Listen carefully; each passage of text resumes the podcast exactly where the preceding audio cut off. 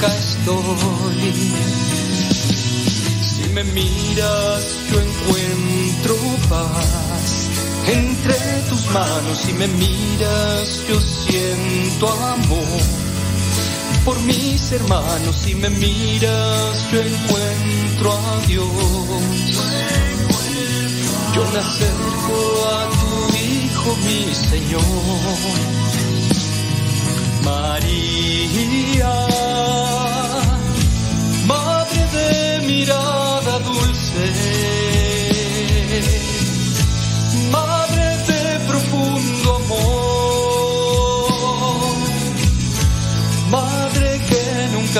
aparta, la que me conduce a Dios, hermosa, bendita valiente, la siempre creyente, eterno es tu amor.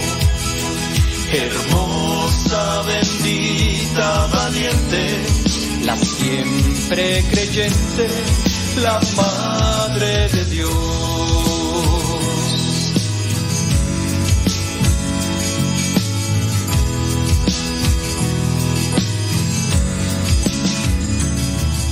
me miras mi corazón se alegra. Si me miras todo el dolor se aleja. Si me miras yo encuentro a Dios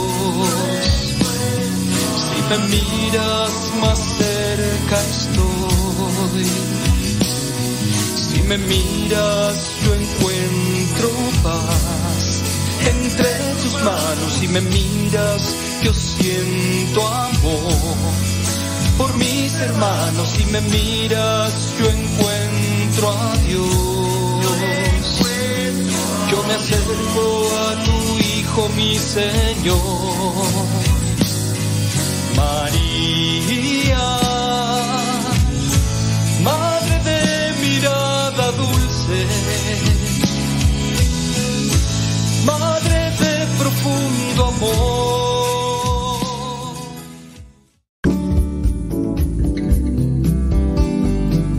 Buenos días. Iniciamos nuestra jornada poniéndonos en manos de nuestro Creador.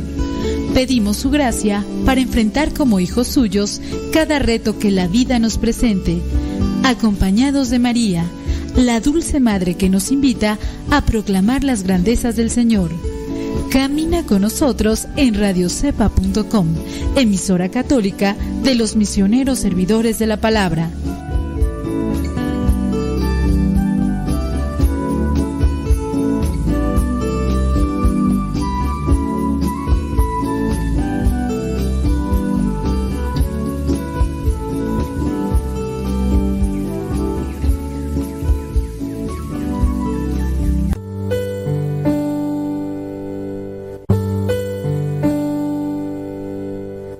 Salmo 23 El Señor es mi pastor, nada me falta. En verdes praderas me hace descansar y a las aguas tranquilas me conduce. Me da nuevas fuerzas y me lleva por caminos rectos, haciendo honor a su nombre. Aunque pase por el más oscuro de los valles, no temeré peligro alguno, porque tú, Señor, estás conmigo. Tu vara y tu bastón me inspiran confianza. Me has preparado un banquete ante los ojos de mis enemigos. Has vertido perfume en mi cabeza y has llenado mi copa a rebosar. Tu bondad y tu amor me acompañan a lo largo de mis días. Y en tu casa, oh Señor, por siempre viviré. Gloria al Padre, al Hijo y al Espíritu Santo como era en el principio, ahora y siempre, por los siglos de los siglos. Amén.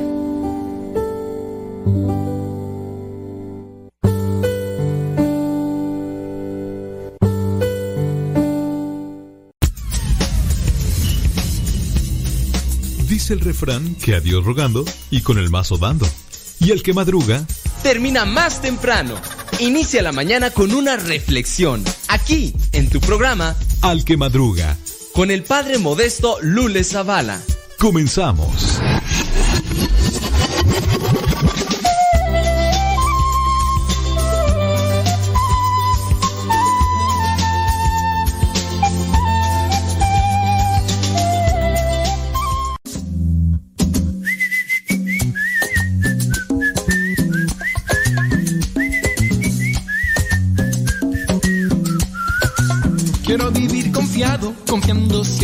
Jesucristo. Quiero vivir confiado, confiando siempre en Jesucristo. Las aves del cielo están felices, nunca se preocupan por alpiste.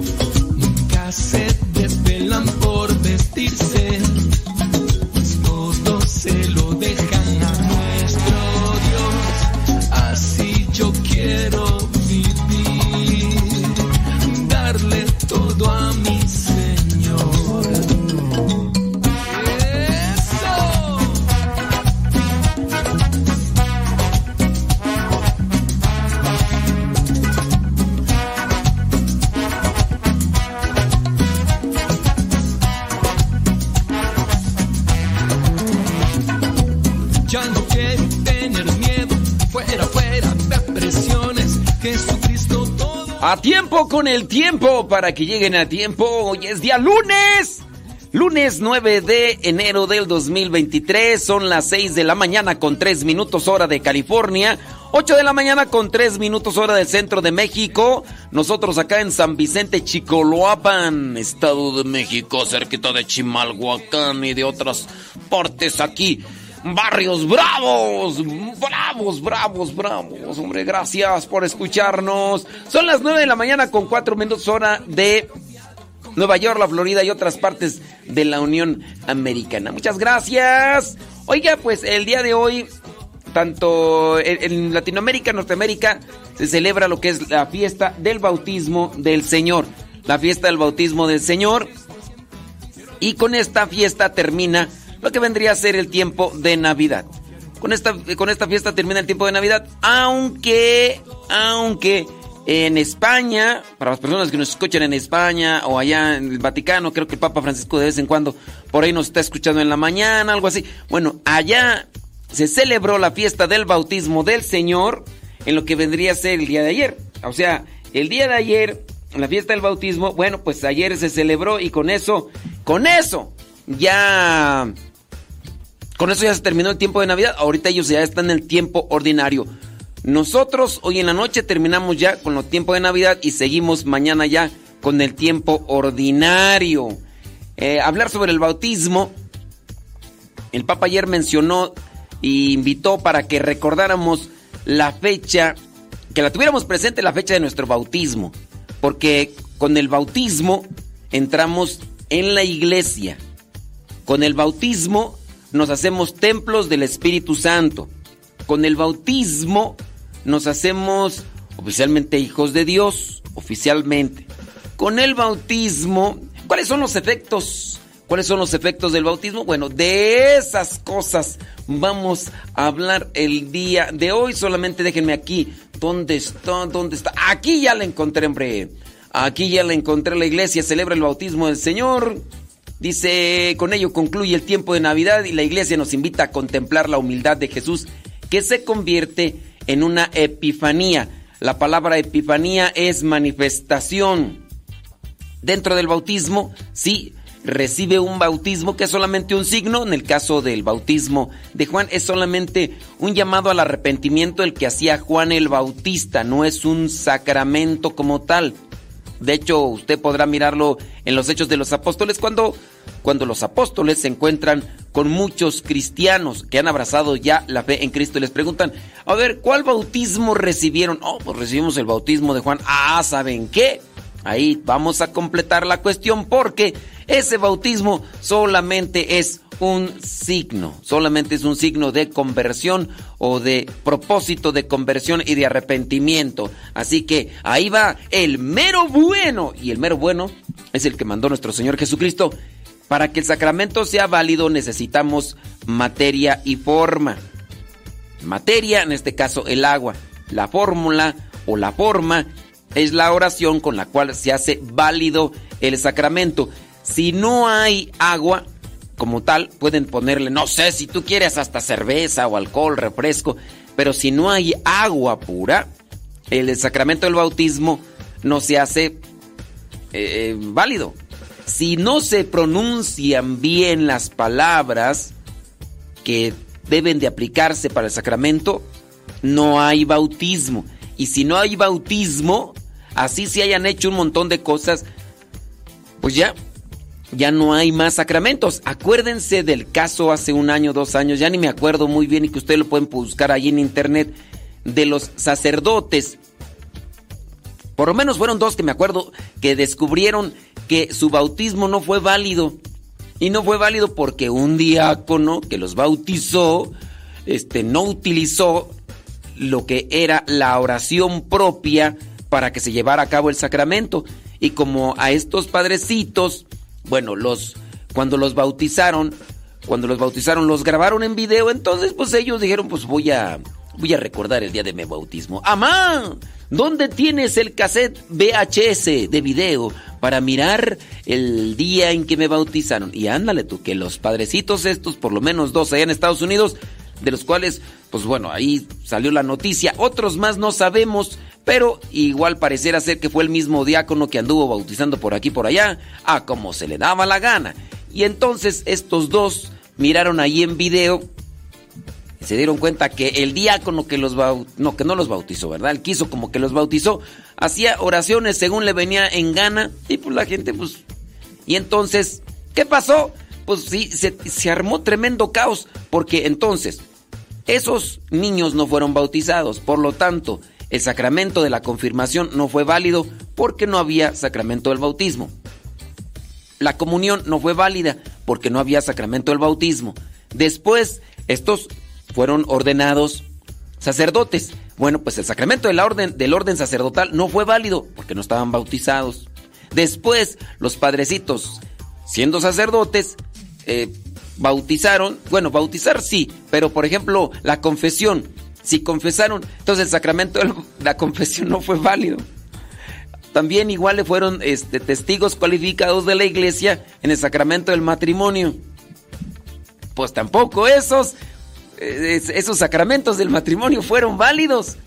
Y entonces imagínate, y no sé, creo que uno de ellos tenía más de 10 años siendo sacerdote, y todo eso que realizó fue inválido. Solamente por una imprudencia, arrebato, necedad, eh, no podemos decir ignorancia, no podemos decir ignorancia, pero sí eh, quizá a lo mejor una dejadez, superficialidad de este diácono que anduvo por ahí haciendo las suyas. Y eso con relación a este sacramento. Bueno, en este caso el diácono este no, no puede confesar, no puede hacer este la misa, pero por lo menos en esta cuestión de los bautismos, pues no se fueron a cabo. Ándele, pues. Pues así, entonces es el sacramento de iniciación, el primero, y sin ese no hay otros sacramentos. Bueno, regresemos entonces a la cuestión de eh, la fiesta del bautismo de Jesús.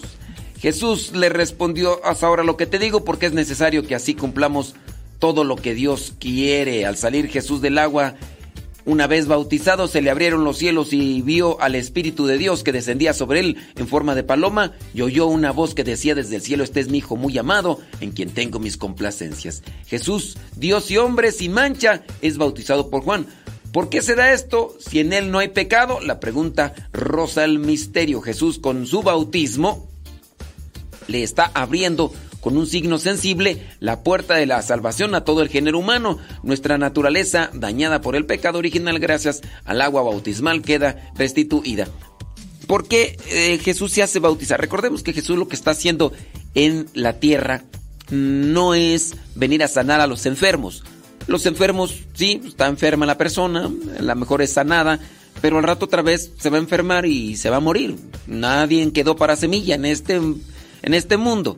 Lo que está haciendo nuestro Señor Jesucristo como tal es enseñarnos el camino de la salvación. Si bien el bautismo de Juan era un eh, llamado a la conversión, al arrepentimiento, Jesucristo nos está enseñando a comenzar con esos pasos. El arrepentimiento para ir a la conversión. No podemos llegar a la conversión si no hay arrepentimiento. ¿Tiene preguntas sobre este tema? Láncelas y regresando a la pausa vamos a tratar de responderlas. Entre cuatro paredes, nadie te escucha ya. Es muy fácil escribirlo y después a bostezar. Señoras, señores, manden sus preguntitas en el Telegram, arroba cabina radio sepa, arroba cabina radio sepa. Tiene que ser todo junto. Ese es el chat del Telegram que tenemos ahí a disponibilidad de usted. Si ya descargó la aplicación Telegram y nos quiere mandar un mensaje, bueno, hágalo. Quizá a lo mejor muchas personas dirán, yo no voy a descargar Telegram porque ocupa espacio en mi celular. Pues ocupa más espacio WhatsApp. Ocupa más espacio WhatsApp y todo lo que llega allí al WhatsApp se te queda en el WhatsApp. En el Telegram puedes tú tener acceso a canales, más allá también de mandar chats, que nos puedes mandar un mensaje. Pero también puedes tener acceso a los canales. Ahí tenemos, por ejemplo, nuestro canal del Evangelio, que desde el 2019, desde el 2019, vas a encontrar ahí los evangelios que hemos subido desde ese año. Desde el 2019. También está nuestro canal personal Modesto Lule. En ese canal vas a encontrar canciones, oraciones, tanto en imágenes, eh, en audio, eh, oraciones en oraciones en, audio. Por ejemplo, están las laudes, las vísperas, las completas, que tú no tienes chance de rezar. Bueno, pues ahí las escuchas y ya puedes rezar. Son ya 13 minutos después de la hora, 13 después de la hora, criaturas del Señor. Déjame ver por acá. Bueno, saludos a todos los que están ahí conectados en el Facebook. Andy Peralta, Herme González, Antonella Ramírez, gracias. Lourdes de Juan Esquivel, María Luz Álvarez, gracias. Vicky Vishbeni, Vanessa Zapata, gracias. Leonor, Leonor Estrada de Medinas, Betty Galván, saludos. Alejandra Ayala, gracias. Laura Hugo Sánchez Juárez, gracias. Florencia Pérez, Elsa Díaz, gracias. Muchas gracias. Esos son los que están ahí conectados en el Facebook. Llega Inmenda Faguaga barriéndose. ¿Y quiénes están ahí conectados en el YouTube? En el YouTube está eh, Yesenia, Beatriz, está Verónica Arzola, Adelina Cautiño, Ofelia Mata, María Eugenia. Este, ¿quién más? ¿Tú quién más? ¿Quién más? Mi prima, prima, prima, mi prima Goya. También está Milton. Ah, ¿Quién más? Tú, Juana Flores. Este, ¿quién más? Silvia Ochoa, muchas gracias. Olga Marina, eh, ¿quién más tú? Eh, Gabriela Chávez, ya había dicho, este, Yuri todavía, sí, bueno, ya se me perdió porque, y ahí se pusieron a platicar, Aida Ruiz, y ¿quién más tú? Griselda Plasencia, es que ya se me perdieron ahí porque ya se armó el gran mito ahí en el YouTube, porque pues, ahí también pueden platicar y compartir ahí todos sus comentarios y ¿qué comiste ayer, comadre? Ay, fíjate que ayer, comadre, comí esto otro. Bueno, si tiene preguntas, mejor láncelas ahí al Telegram y nos pone ahí pregunta para poderla mirar y ya poderle responder. Guayumín, ¿dónde andas, Guayumín? ¿Dónde andas, Guayumín? 8 de la mañana con 15 minutos. Mándenos sus mensajitos a través del Telegram. Said Fuentes, saludos. Iker, saludos. Silvia Ábalos, Esther Cepeta, Rosalía, gracias. Kenia Martínez. Entre cuatro paredes, nadie te escucha ya. Es muy fácil escribirlo y después a bostezar. Tienes un compromiso que Jesús te dio. En la calle te espera lista para escuchar.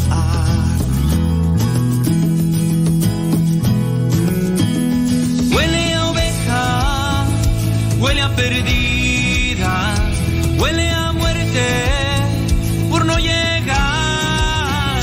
Huele a oveja necesitada de que el pastor la encuentre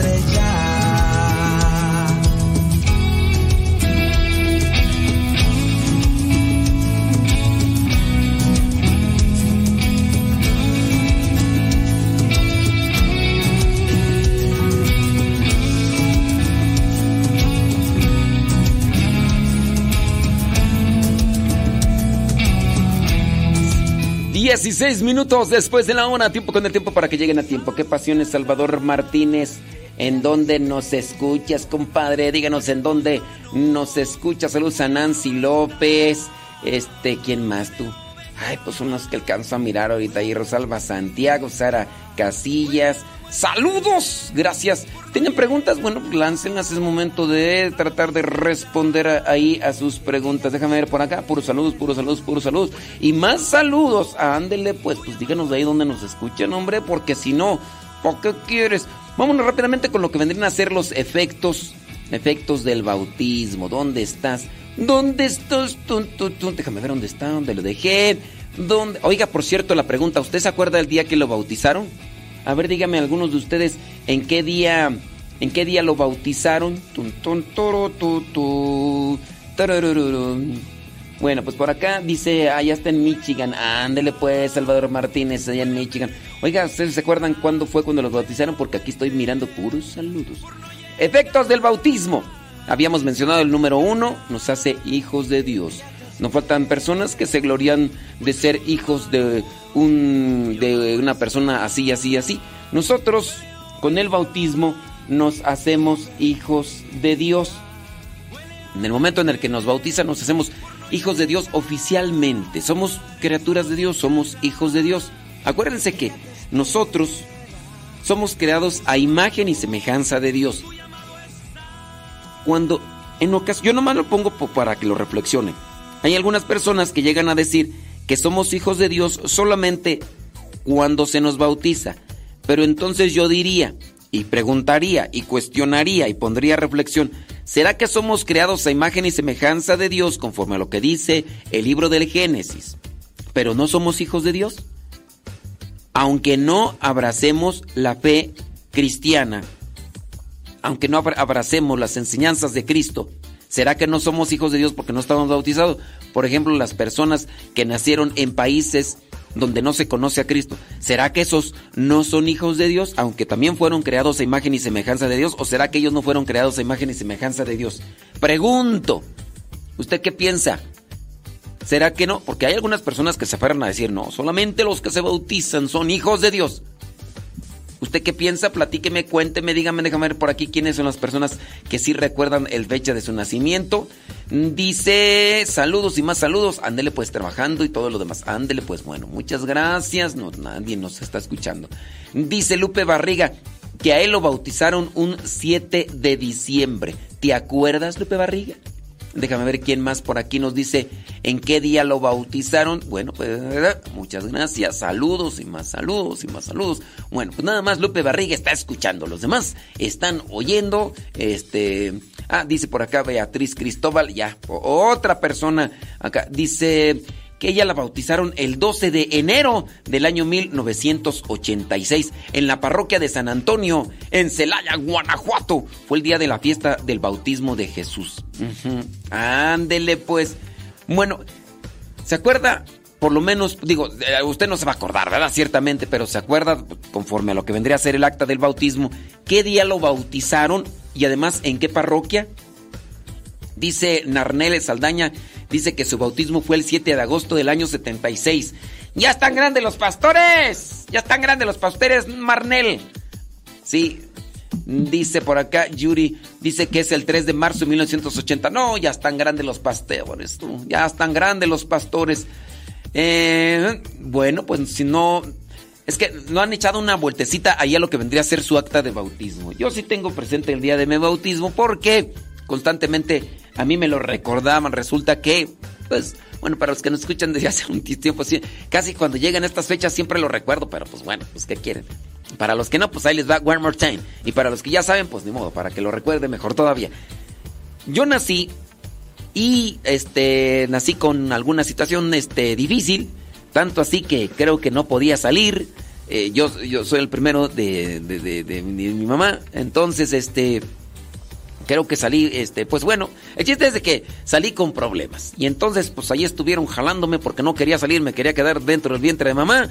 Y entonces, pues la cabeza ahí se atoró y no sé qué, y se, hubo un rasgamiento que no me acuerdo en dónde fue, pero aquí la cuestión es que dijo el doctor, pues este niño ya, este niño ya, ya chupó faros, pues este ya, no, no va, no va a durar, eh, no va a durar este muchacho, ya, no, no, un ratito más. Y se va a morir porque sí, quedó bien malo. Y de hecho me hicieron una operación y no sé qué tanto rollo, ¿no?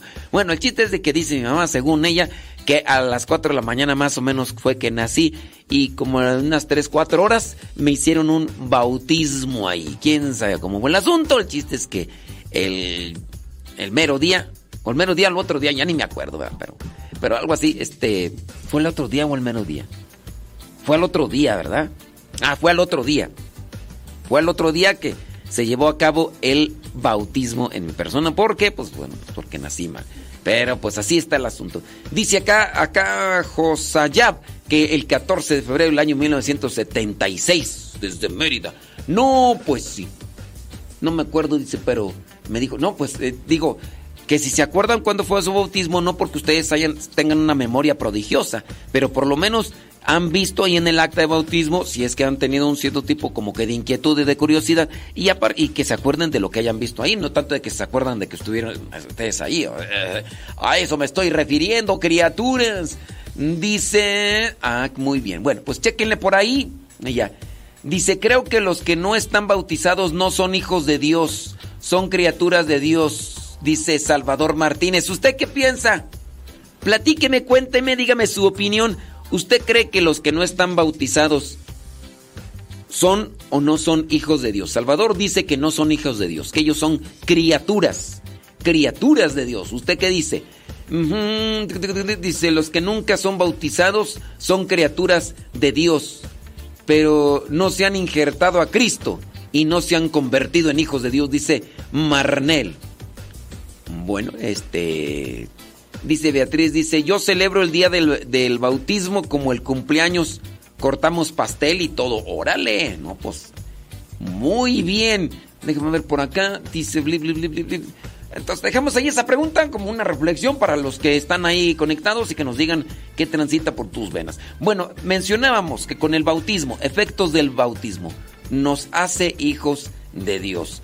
Eh, San Pablo escribe a los Gálatas diciendo, pues por la fe en Cristo, Jesús, todos ustedes son hijos de Dios, ya que al unirse a Cristo en el bautismo, han quedado revestidos de Cristo. Gálatas capítulo 3 versículos del 26 al 27. Otro de los efectos del bautismo es que nos une a Cristo.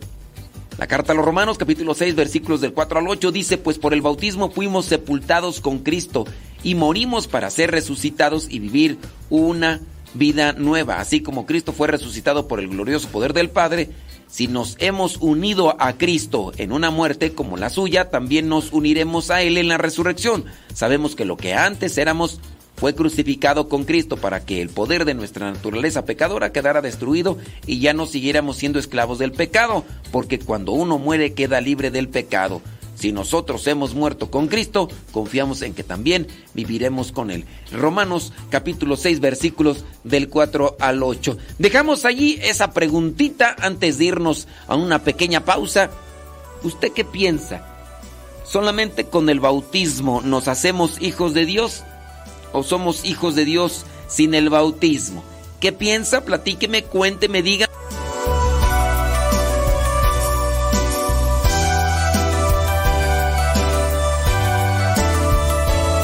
Solo soy un artesano de Dios. Mi taller es esta tierra que el Señor nos regaló. Voy moldeando un sentimiento con mi canto trabajando hasta el cansancio, agradeciendo a Dios. Es mordear una alabanza, es rezar una oración, es quitarle algo de frío a quien lo necesita hoy Es decirle a mi hermano que en mis actos también lo amo. Enseñarle a pescar y a trabajar el día de hoy. Conviértete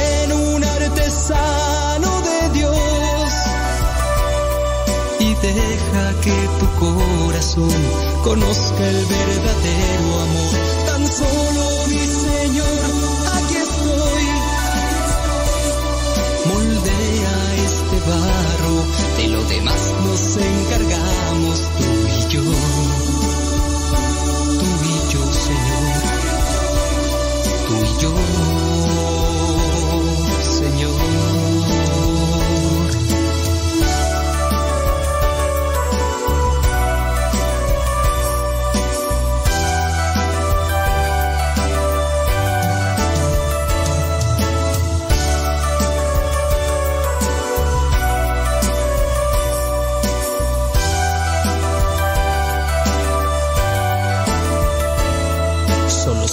Un artesano de Dios.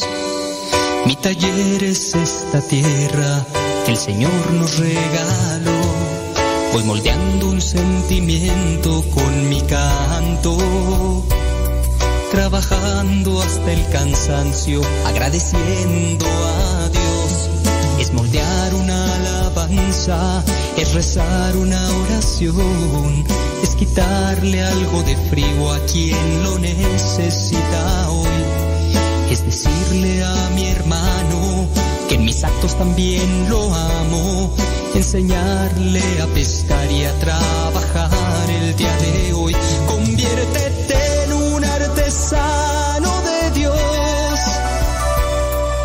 deja que tu corazón conozca el verdadero amor. Tan solo mi Señor, aquí estoy. Moldea este barro, de lo demás nos encargamos tú y yo. Tú y yo, Señor.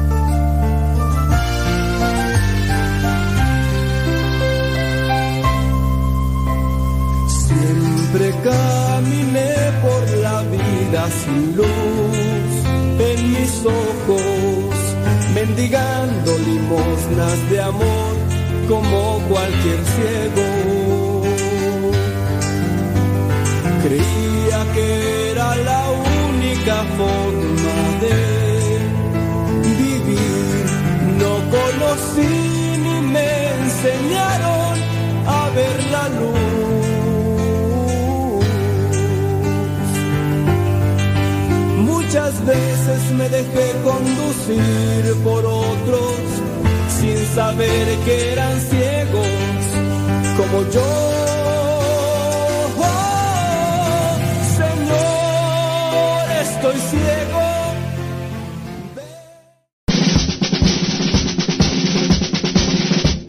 Una frase o un pensamiento quizá no cambien tu vida, pero te podrá ayudar para generar una reflexión que te lleve a un cambio en tu manera de vivir. Vámonos al segmento Las frases del Facebook.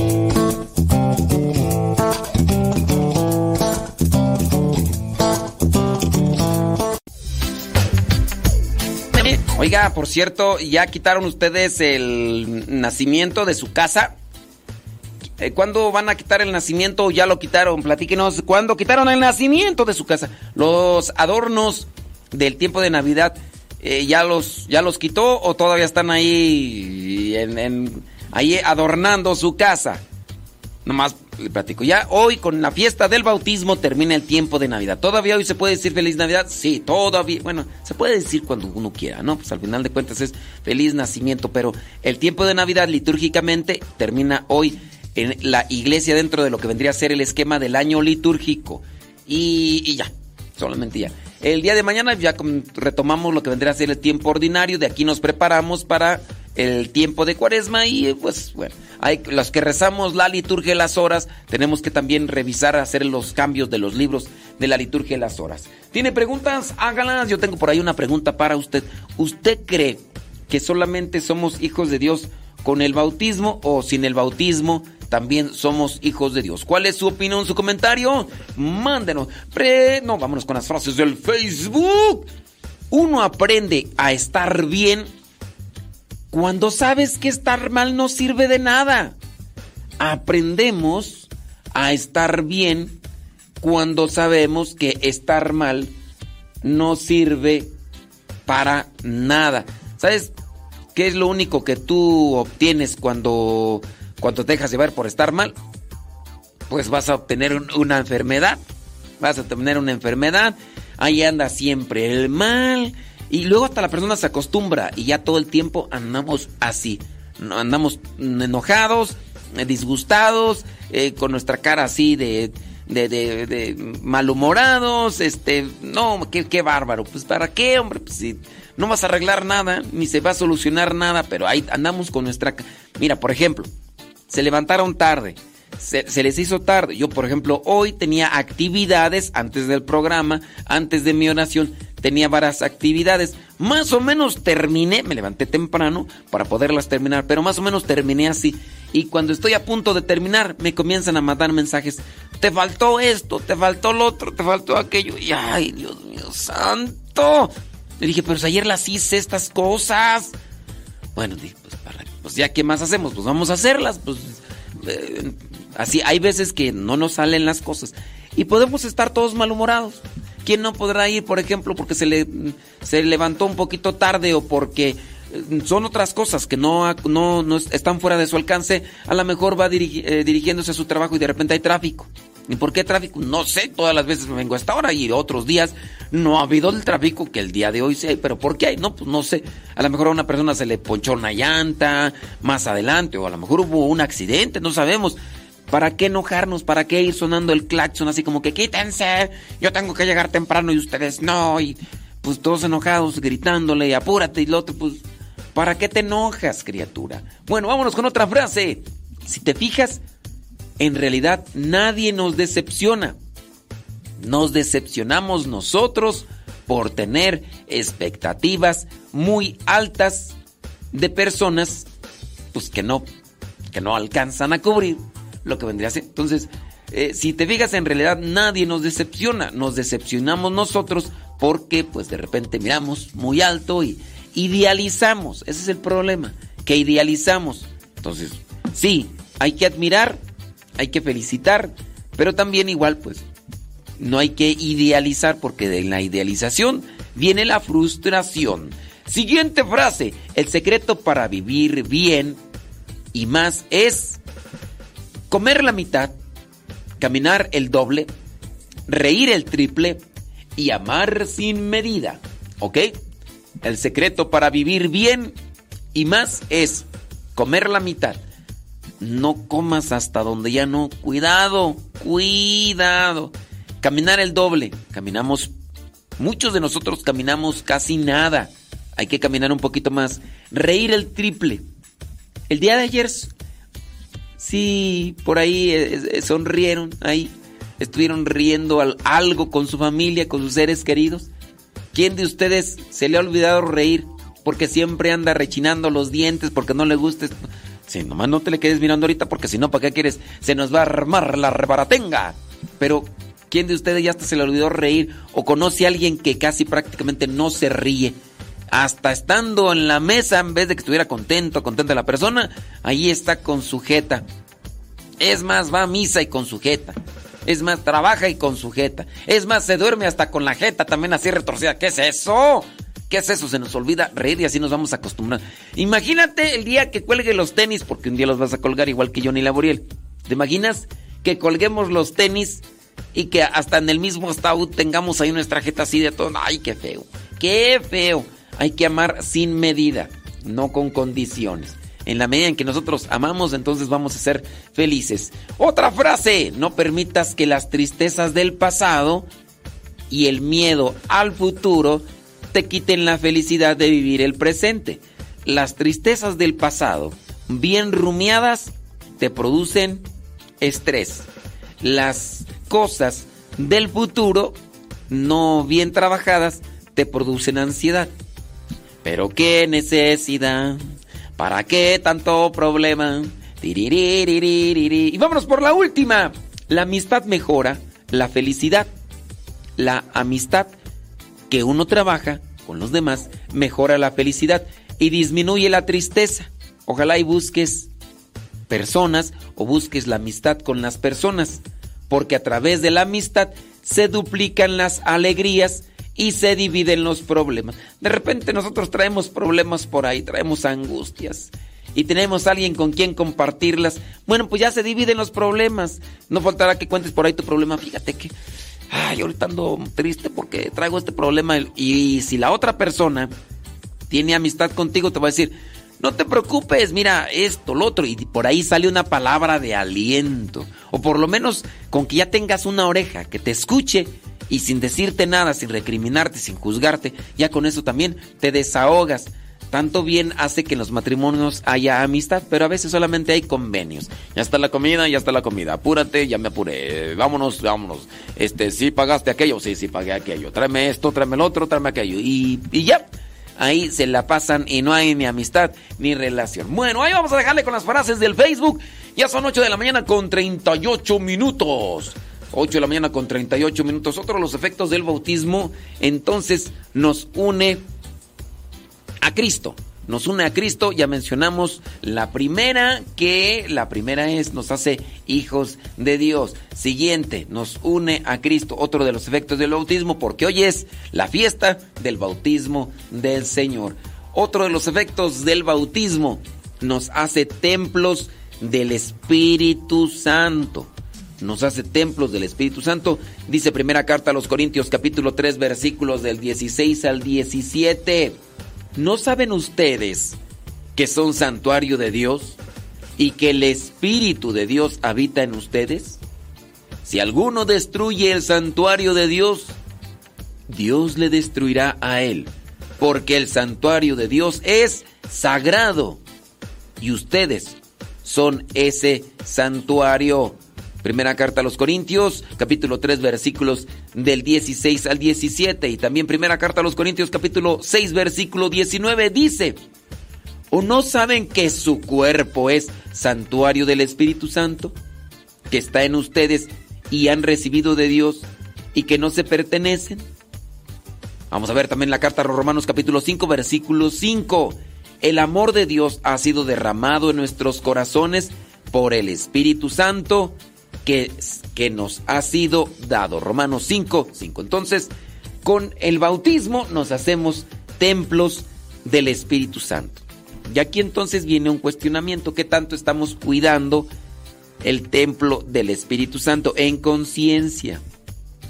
A lo mejor le estamos metiendo muchas sustancias tóxicas y no necesariamente estoy hablando de las drogas, ¿eh?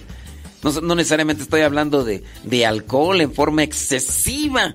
También estoy hablando de lo que vendrían a ser los carbohidratos, harinas, el azúcar, las carnes, eh, triglicéridos, aceites. ¡Uts! ¿Estás cuidando el templo del Espíritu Santo?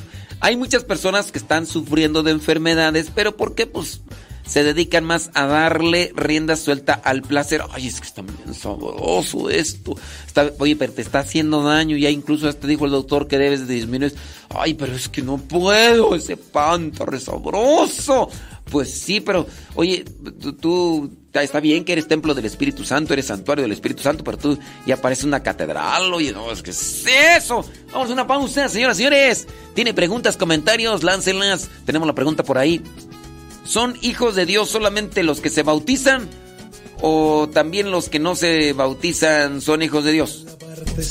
quiero, creador del mar y el cielo, de la tierra y de la luna,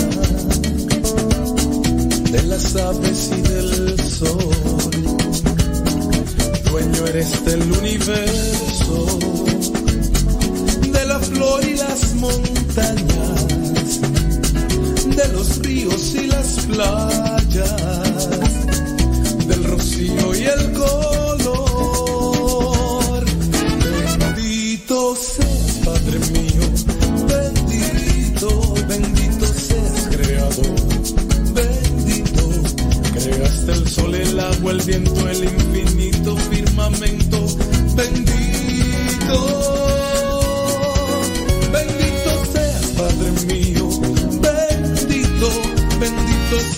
Creador. Bendito, creaste el sol, el agua, el viento, el infinito firmamento. Bendito.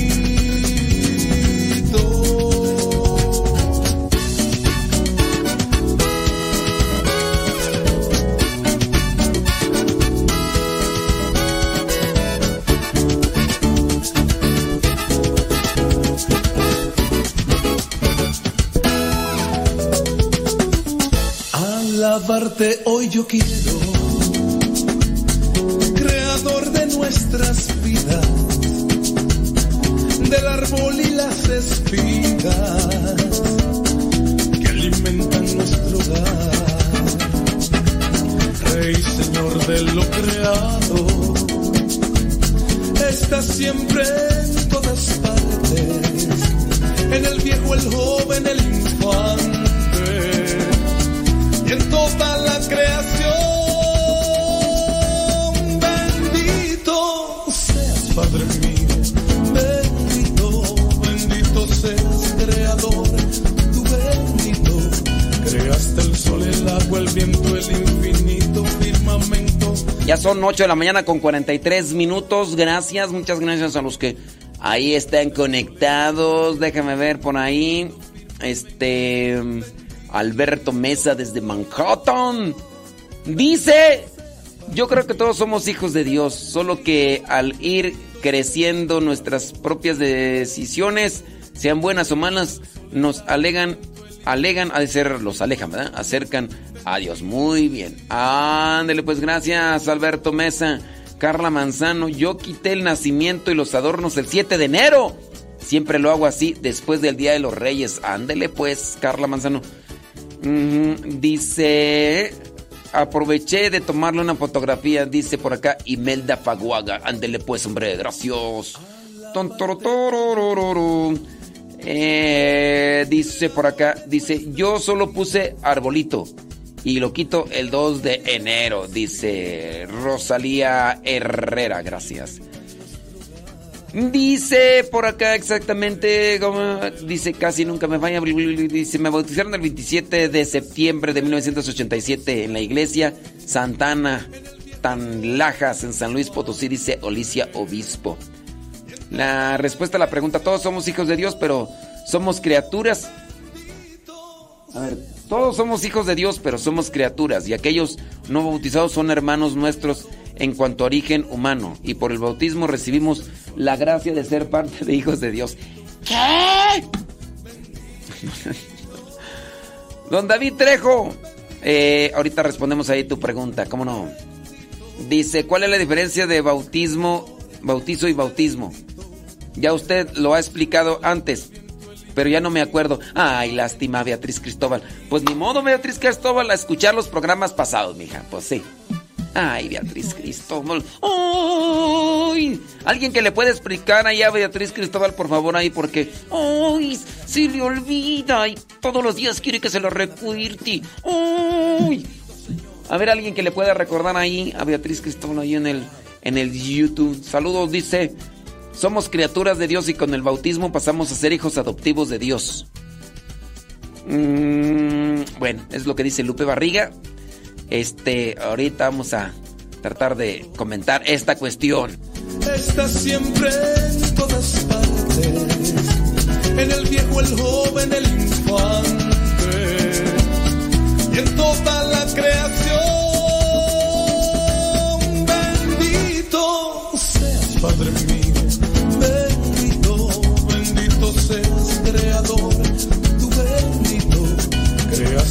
el agua, el viento, el infinito firmamento bendito. Bendito seas, Padre mío, bendito, bendito seas, Creador, tu bendito. Creaste el sol, el agua, el viento, el infinito firmamento bendito. Bendito eres, Señor, creador del universo. Bendito eres en el cielo, en el mar, en las aves, en los peces y en la naturaleza. Eres bendito, Señor.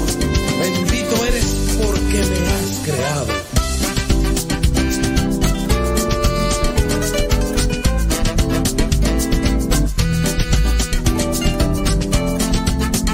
Tenemos por ahí varias preguntas para ustedes. ¿Ya quitaron su nacimiento? ¿Ya quitaron sus adornos navideños? ¿O todavía los tienen? ¿O cuándo ustedes los quitan? ¿Y qué hacen cuando los quitan? Ahí coméntenos, díganos. Y también tenemos otra pregunta para ustedes. ¿Cuándo realmente somos hijos de Dios? ¿Somos hijos de Dios desde que nacemos o solamente con el bautismo? Somos hijos de Dios cuando nacemos así ya desde que llegamos a este mundo o solamente somos hijos de Dios cuando nos bautizan. Platíqueme, cuénteme, déjeme ver por acá. Una persona nos pregunta, bli, bli, bli, bli, bli, bli, bli. Ay, Dios mío, santo, no, hombre, qué bárbaro, qué bárbaro. Dice, pregunta, ¿por qué como católicos bautizados, eh, con el bautismo de Cristo, necesitamos la confirmación? ¿Qué no era la imposición de manos? ¿Qué no era la imposición de manos? Era no más los que tenían el bautizo de Juan según Hechos 19.4. Una persona me hizo esa pregunta, espero que eh, con su respuesta le haga, le haga contestado correcto. Este... No... No le entendí muy bien al asunto, pero la confirmación, la, confirmación, miren, ahorita los pasajes bíblicos yo de memoria no los tengo. Después del COVID me formateé y prácticamente quedé medio inservible o inservible y medio. Y se me pasan. Podríamos revisar ahorita los pasajes bíblicos. Ya, ya hicimos de hecho un programa de evangelizar sin tregua con, los, con las citas bíblicas de la confirmación. Y ahí presentamos varias citas bíblicas donde se da la imposición de manos a los que habían recibido el bautismo, pero no el bautismo de Juan. Primero, de hecho, se les había dado el bautismo de Juan, pero después se les dio el bautismo y después se les hizo la imposición de manos, que entendemos pues que las prácticas en las formas en las que se están dando los sacramentos, como lo tenemos en la actualidad, no son de forma idéntica a como se comenzaron a hacer. Todo fue esto también un progreso conforme a la inspiración del Espíritu Santo. Me es difícil ahorita darte estas citas bíblicas eh, porque son varias citas bíblicas sobre la confirmación. Pero así, solamente colocar una tendríamos que ir a buscar Hechos 19 mm, y 4 y mirar también el contexto para analizar cuál fue eh, y el bautismo y todo eso. Pero sí, este Sí, lo que vendría a ser la confirmación, ahí está con las citas bíblicas. Ahorita es así complicado porque no tengo las, las citas así de, memoria y buscarlas, bueno, ya nos ocuparía un poquito más de tiempo y ya se nos está terminando también para lo que vendría a ser eh, este segmento. Dice por acá, eh, saludos, dice... Eh, ay, no le entiendo acá tú. Dice Julio de 75, Sagrado Corazón de Jesús, iglesia en Los Ruiz, Cortines, Sinaloa. Este, no le entiendo tú esto. Esa fecha que será el día de tu bautismo. O no, este. Dice, para acá somos hijos de Dios y el bautismo nos limpia del pecado. Somos parte de la iglesia y hermanos de Jesucristo, dice Olga. Somos hijos de Dios y el bautismo nos limpia del pecado. Somos parte de la iglesia y hermanos de Jesucristo. ¿Somos hijos de Dios solamente hasta que nos bautizan? ¿O somos hijos de Dios desde que ya llegamos acá? Dice por acá. Todavía no quito mi arbolito de Navidad y tampoco he quitado el nacimiento. Saludos desde California, dice Tere. Tere, Tere, Tere, Tere, Tere, Tere. Dice por acá, saludos, saludos. Ok, muy bien, gracias. Dice por acá, somos hijos de Dios cuando recibimos el bautismo. O sea que antes no. Los que no están bautizados no son hijos de Dios, son hijos de... ¿De quién? Dice, y cuando nacemos somos criaturas de Dios. Saludos, muy bien. Dice desde Morelia, Michoacán, Alejandra Merino. Este, ¿cuál podría ser tu fundamento? Pregunto yo, pregunto yo. Dice, la, la cita bíblica de la confirmación está en Hechos 19, versículos del 1 al 7, dice Juan Castillo. Bueno, ahorita ya nos vamos a meter en esta cuestión de la confirmación, porque es ya meternos a las citas bíblicas y por las cuestiones del tiempo. Los voy a invitar por ahí a que busquen el programa de, la, de las citas bíblicas de la confirmación. Y este, pues sí, es que si ya es meternos ahí en las, las citas bíblicas que digo, no tengo de memoria y pues para qué andamos así como.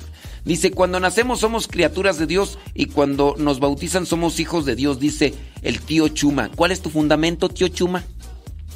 Pregunto yo, pregunto yo. Dice, eh, ándele pues. Manuel López dice, ándele pues. Dice que su esposa ya quitó el pino y el nacimiento desde el día viernes. Dice por acá, ¿quién tú? Ya ni me acuerdo quién es. Ah, Manuel López, muy bien Manuel López. Que dice que eh, ayer le tocó este, representar a un rey mago allá en, en la misa. Muy bien. Dice, yo quito las luces navideñas después del bautismo del Señor. Dice, saludos de Oxnard, dice Armando Vigil. Bueno, vámonos rápidamente con una cita bíblica acá para mirar de lo que vendría a ser cuando somos hijos de Dios. Tu, tun. Efesios capítulo 1 versículo 5. Vamos a buscar en, el, en la Biblia Efesios 1, y aquí encontré los Efesios, versículo 5. Dice, por su amor nos había destinado a ser adoptados como hijos suyos por medio de Jesucristo, hacia el cual nos ordenó según la determinación bondadosa de su voluntad. Esto lo hizo para que alabemos siempre a Dios por su gloriosa bondad con la cual nos bendijo mediante su amado Hijo. Entonces, por su amor, nos había destinado a ser adoptados como hijos suyos. Con el bautismo somos hijos de la iglesia. Si fuimos creados a imagen y semejanza de Dios, a imagen y semejanza, no somos hijos de Dios por una cuestión meramente legalista, es decir, solamente por una acción que realizamos. Somos hijos de Dios porque desde su amor fuimos creados a su imagen y semejanza. No es voy a hacer algo y si se bautizan son mis hijos. Y si no se bautizan no son mis hijos.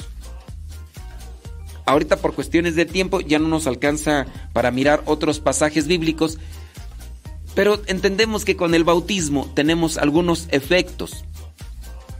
Ya mencionaron algunos de ellos. Con el bautismo se nos limpia del pecado original. Nos hacemos templos del Espíritu Santo, pero también nos hacemos hijos de la iglesia oficialmente, de la iglesia que Cristo fundó.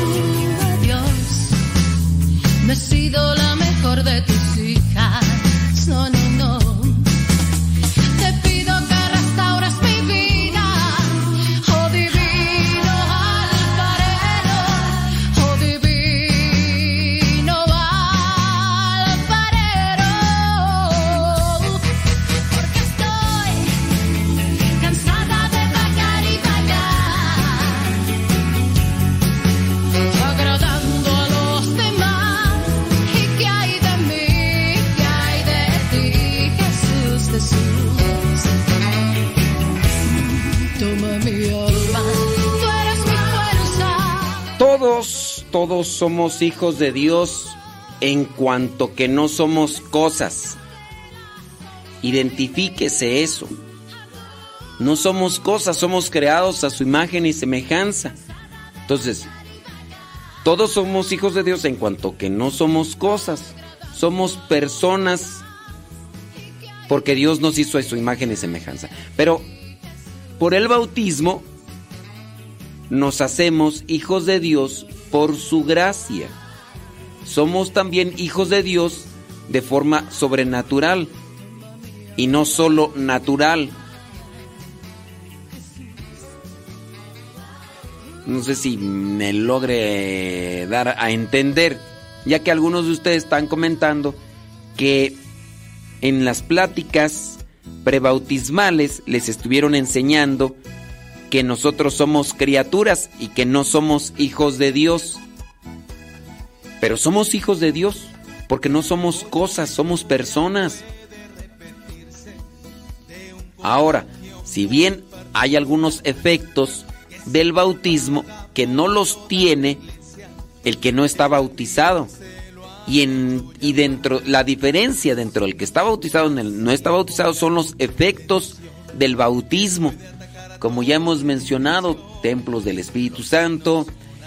Lo que mencioné también con relación a, a esto del sacerdote que encontró que no había sido bautizado, todos aquellos efectos sobrenaturales desde la gracia simplemente no fueron reales, no fueron verdaderos. Entonces ahí encontramos que los efectos sobrenaturales del bautismo por la gracia sí son muy distantes del que no está bautizado. Con el bautismo entonces también otro de los efectos que nos constituye como sacerdotes. Sacerdotes, eh, el sacerdocio común, no ministerial, el sacerdocio común. Con el bautismo también nos integra a la comunidad, otro de los efectos del bautismo. Pero no somos cosas, somos personas. Y desde Jesús ya somos hijos de Dios. Si nos bautizan, o si hemos sido bautizados, por su gracia adquirimos cierto tipo de preferencias que no tiene aquel que no está bautizado. Querer incluso manejar en el concepto despectivo de criatura, ay, son unas criaturas a la forma o a nivel de como si fueran cosas, no es correcto. El ser humano no es comparado con un animal solamente porque no está bautizado. El actuar muchas veces del ser humano sí podría ser algo distinto de lo que quiere Dios, pero ni aún así en el actuar está una un, un rebajamiento de su dignidad. No somos cosas, somos personas. Somos creados a imagen y semejanza. Y eso pues hace la diferencia entre las cosas y entre los animalitos. El agridulce, papá, el agridulce. A nuestra iglesia ha llegado el agridulce.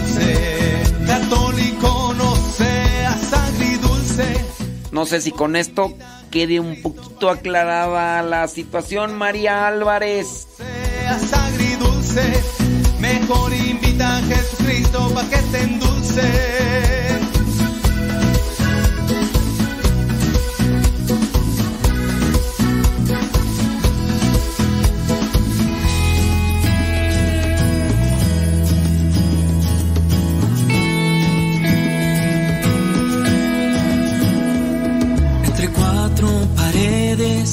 Nadie te escucha ya. Es muy fácil escribirlo y después a bostezar.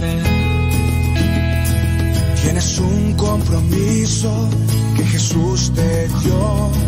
En la calle te espera, lista para escuchar.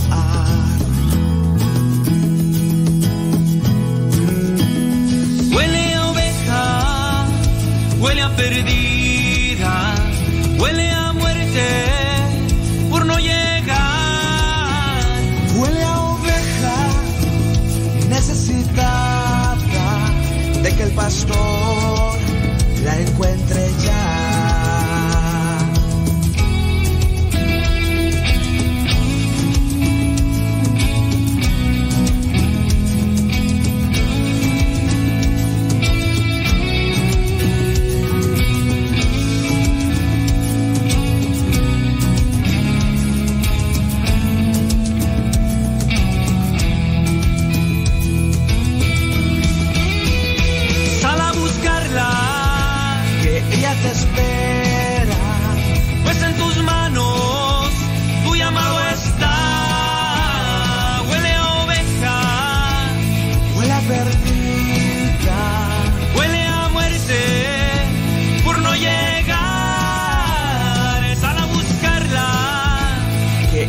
espera, pues en tus manos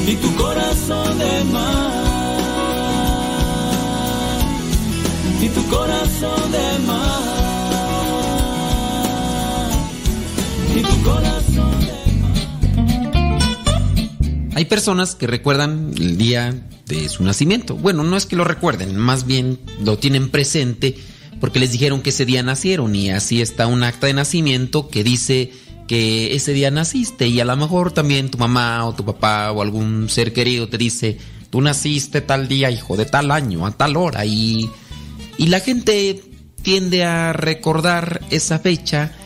A mí en lo particular pues no me late, no me gusta porque pues eh, no sé, me hace pensar que cada día eh, me estoy haciendo ya más grande y me preocupa porque yo quiero ayudar y hacer muchas cosas buenas y quiero ser mejor persona y conforme va pasando el tiempo pareciera ser que me estoy haciendo más necio y más testarudo y no ayudo como debería de ayudar porque me dejo llevar por mis debilidades, me dejo llevar por mis malas actitudes y eso a mí me preocupa porque si avanzo en la vida debería de avanzar también en esas cosas que quiero mejorar y no es así.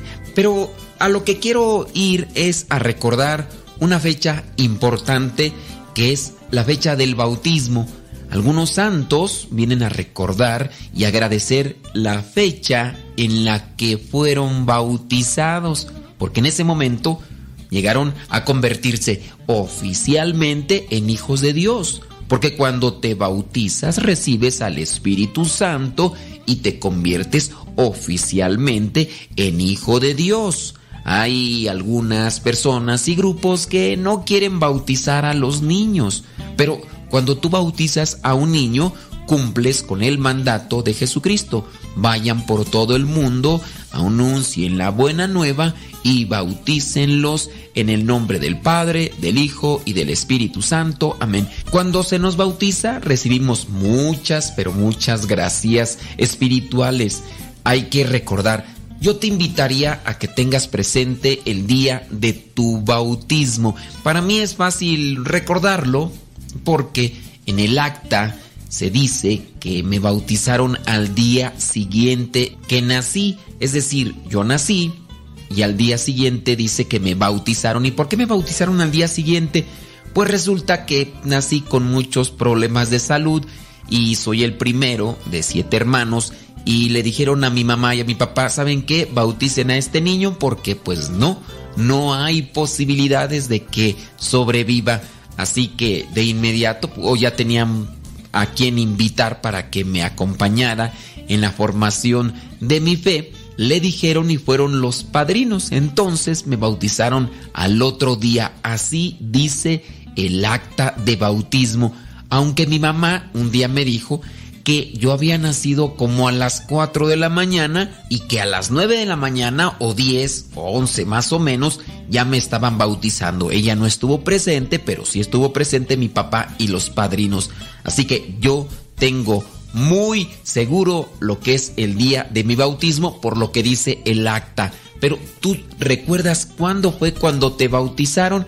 Estas son algunas de las gracias espirituales que recibimos con el bautismo. La primera, con el bautismo nos convertimos en hijos de Dios oficialmente. Número dos, nos convertimos también en hermanos de Jesucristo. Somos hijos adoptivos de Dios. Dios tiene un único hijo, en este caso es Jesucristo, pero nos convertimos en hijos adoptivos de Dios por el sacrificio de Jesucristo y al mismo tiempo nos convertimos en sus hermanos. Por eso yo vengo a corregir en algunos casos cuando las personas dicen mi Padre Jesús. En el caso de Jesús es Dios, ciertamente, pero es más bien nuestro hermano, nuestro hermano mayor. Tercera gracia que recibimos con el bautismo. Llegamos a ser templos del Espíritu Santo.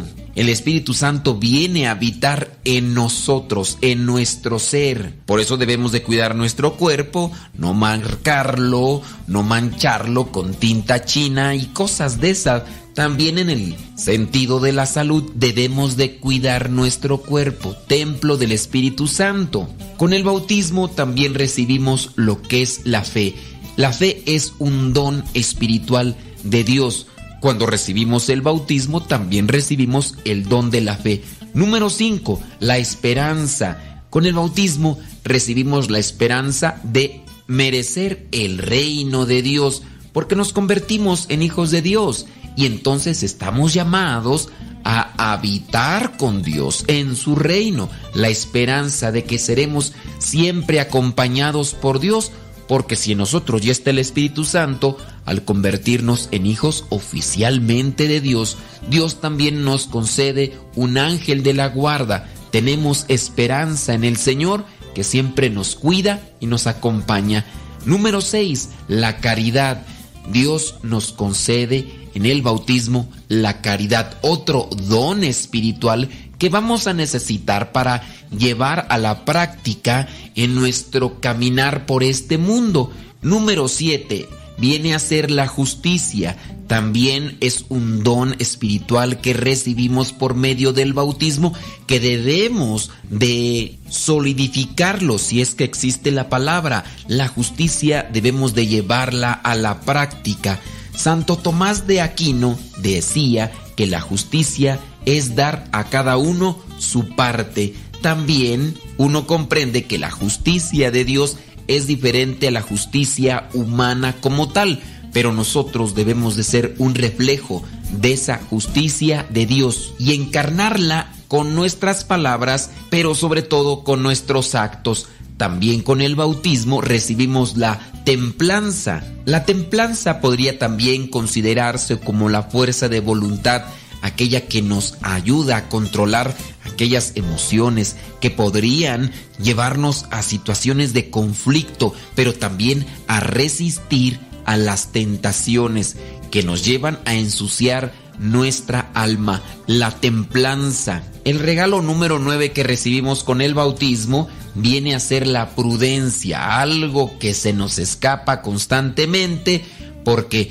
hablamos de más y hacemos muchas cosas de más, nos metemos en problemas a veces innecesarios. La prudencia, un don espiritual, hay que pensar, hay que decidir y hay que actuar. Hay que permitir que esta virtud se perfeccione a través del don de consejo. Hay que orar a Dios con mucha fe para pedirle que nos ayude, que con fe y con la razón podamos realizar las cosas justas, las cosas que son buenas para nosotros y las cosas que son necesarias para alcanzar el reino de Dios. Con el bautismo también alcanzamos el don de fortaleza, esto es soportar pacientemente las cosas que a veces no nos gustan y dejar que Dios actúe en nuestras vidas, que sigamos los pasos de Cristo, que así como Él cargó con la cruz, y pudo soportar aquellos golpes, aquellos escupitajos y aquellas malas palabras que le decían aquellos que no lo querían y que estaban envenenados por los demonios y que por eso lo repudiaban, que nosotros también tengamos fortaleza en las pruebas de la vida. No hay que huir de las pruebas porque las pruebas nos fortalecen. Número 11. La gracia santificante. En el bautismo la recibimos que la gracia de Dios llene nuestras vidas y que también nos purifique. Cuando una persona recibe el bautismo, viene a purificarse de todos sus pecados. Por eso es gracia santificante. Algunas personas que llegan a ser bautizadas ya siendo adultas, ellas ya no necesitan confesarse hasta después del bautismo. La número 12 es, nos hace miembros de la iglesia. En ese momento estamos unidos al cuerpo místico de Cristo. Dile a los demás que amar a Cristo es amar a la iglesia, que es su cuerpo místico y nosotros formamos parte de ese cuerpo. Ser bautizado es un gran compromiso porque estamos sellados por Dios. Dios nos concede muchos dones y nosotros tenemos que poner en práctica todas esas virtudes y dones que nos concede para ayudarnos y alcanzar la santidad. ¿Te acuerdas el día que te bautizaron? Yo espero que sí. Y si no, que busques recordar más la fecha en la que te convertiste oficialmente en hijo de Dios y en el día en que recibiste muchos, pero muchos dones espirituales y que esos nos impulsen para alcanzar una vida de santidad y en su momento alcanzar la vida eterna ante la presencia de Dios.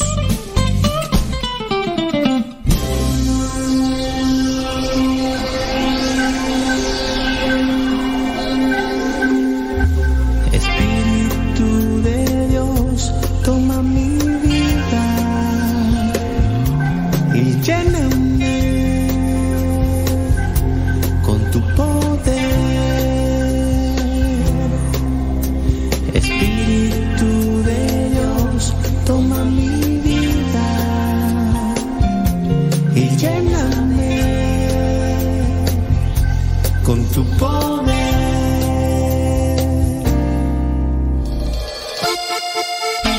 Derrámate, Señor, derrámate, Señor,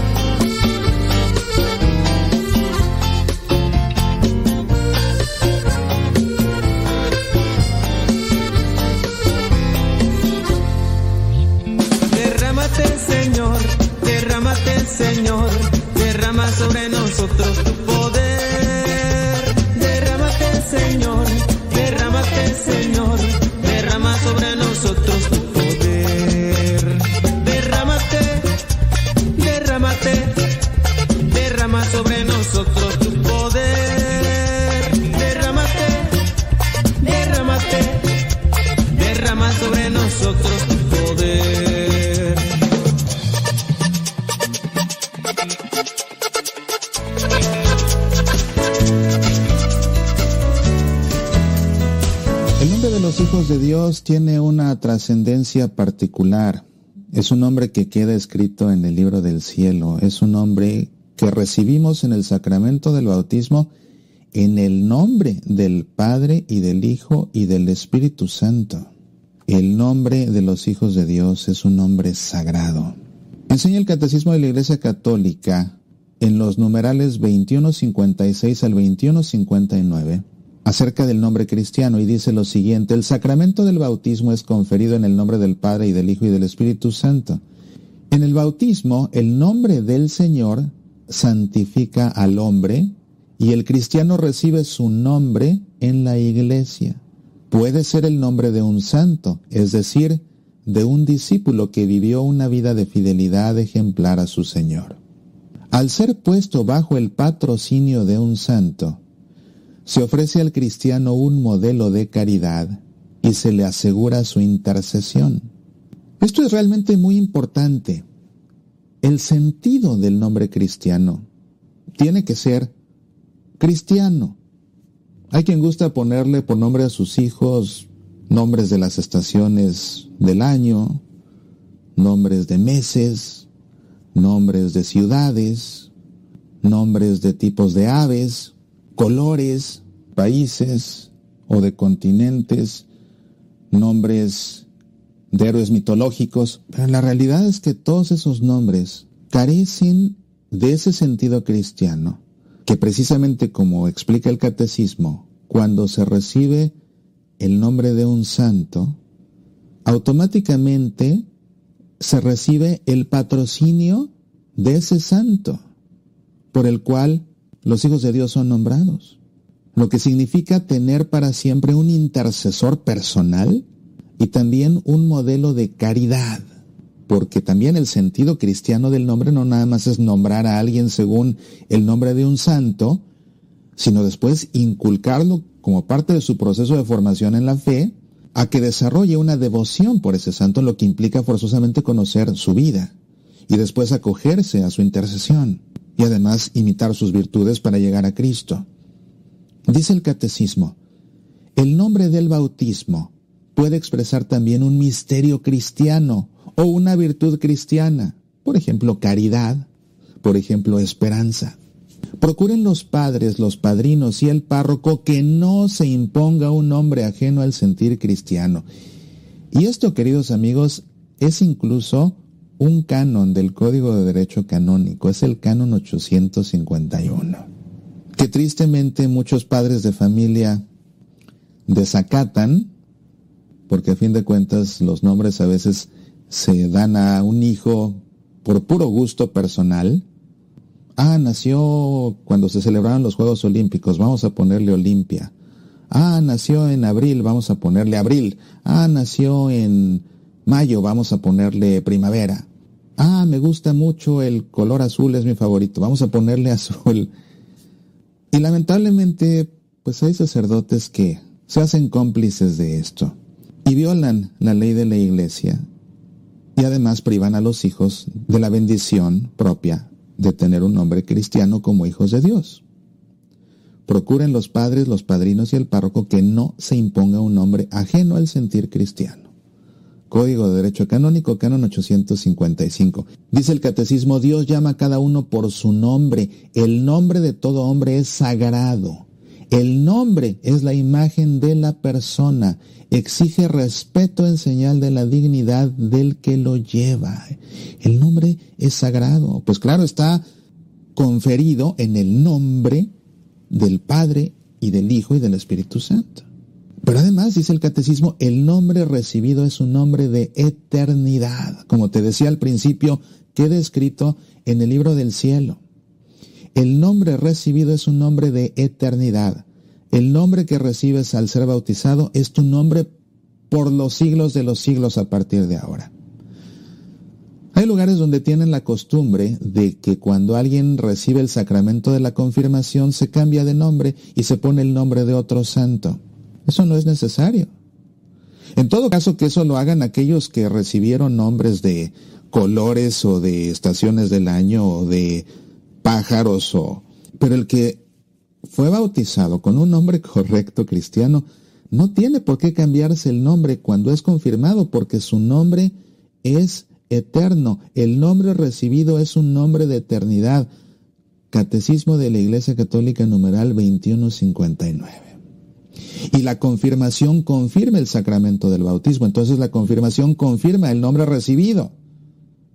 No hay necesidad de cambiarse el nombre cuando se recibe la confirmación. Como te digo, yo lo haría en todo caso, pues si recibí un nombre de alguna cosa, objeto, estación, pájaro, lo que sea. Pero si ya tienes el nombre de un santo, o el nombre de una virtud, o el nombre de un misterio cristiano, por ejemplo, encarnación, concepción, ¿para qué te lo cambias? Cuando además es eterno. En el reino de Dios, dice el catecismo, el carácter misterioso y único de cada persona marcada con el nombre de Dios brillará a plena luz. Al vencedor le daré una piedrecita blanca y grabado en la piedrecita un nombre nuevo que nadie conoce sino el que lo recibe, dice el Apocalipsis. Miré entonces y había un cordero que estaba en pie sobre el monte Sión y con él ciento cuarenta y cuatro mil que llevaban escrito en la frente el nombre del cordero y el nombre de su Padre. Qué importante es nuestro nombre. Define quiénes somos y lo que somos es hijos de Dios. Si tienes un bebé y estás buscando qué nombre ponerle, considera las recomendaciones y la ley de la iglesia. Y recuerda que el nombre que vas a dar a tu hijo o a tu hija es un nombre sagrado y es un nombre eterno. Así que elígelo con cuidado. ¿Por qué no incluso ponte en oración para que el Señor te ilumine y te diga cuál es el mejor nombre para ese hijo que a fin de cuentas es hijo? Y si vas a recibir el sacramento de la confirmación y te piden que te cambies el nombre, si ya tienes el nombre de un santo, de una virtud o de un misterio cristiano de nuestra fe, no te lo cambies. Recuerda que tu nombre es eterno y es sagrado. No te lo cambies. Y al que te presione para hacerlo, remítelo al catecismo de la Iglesia Católica. Soy Mauricio Pérez. Estas son Semillas para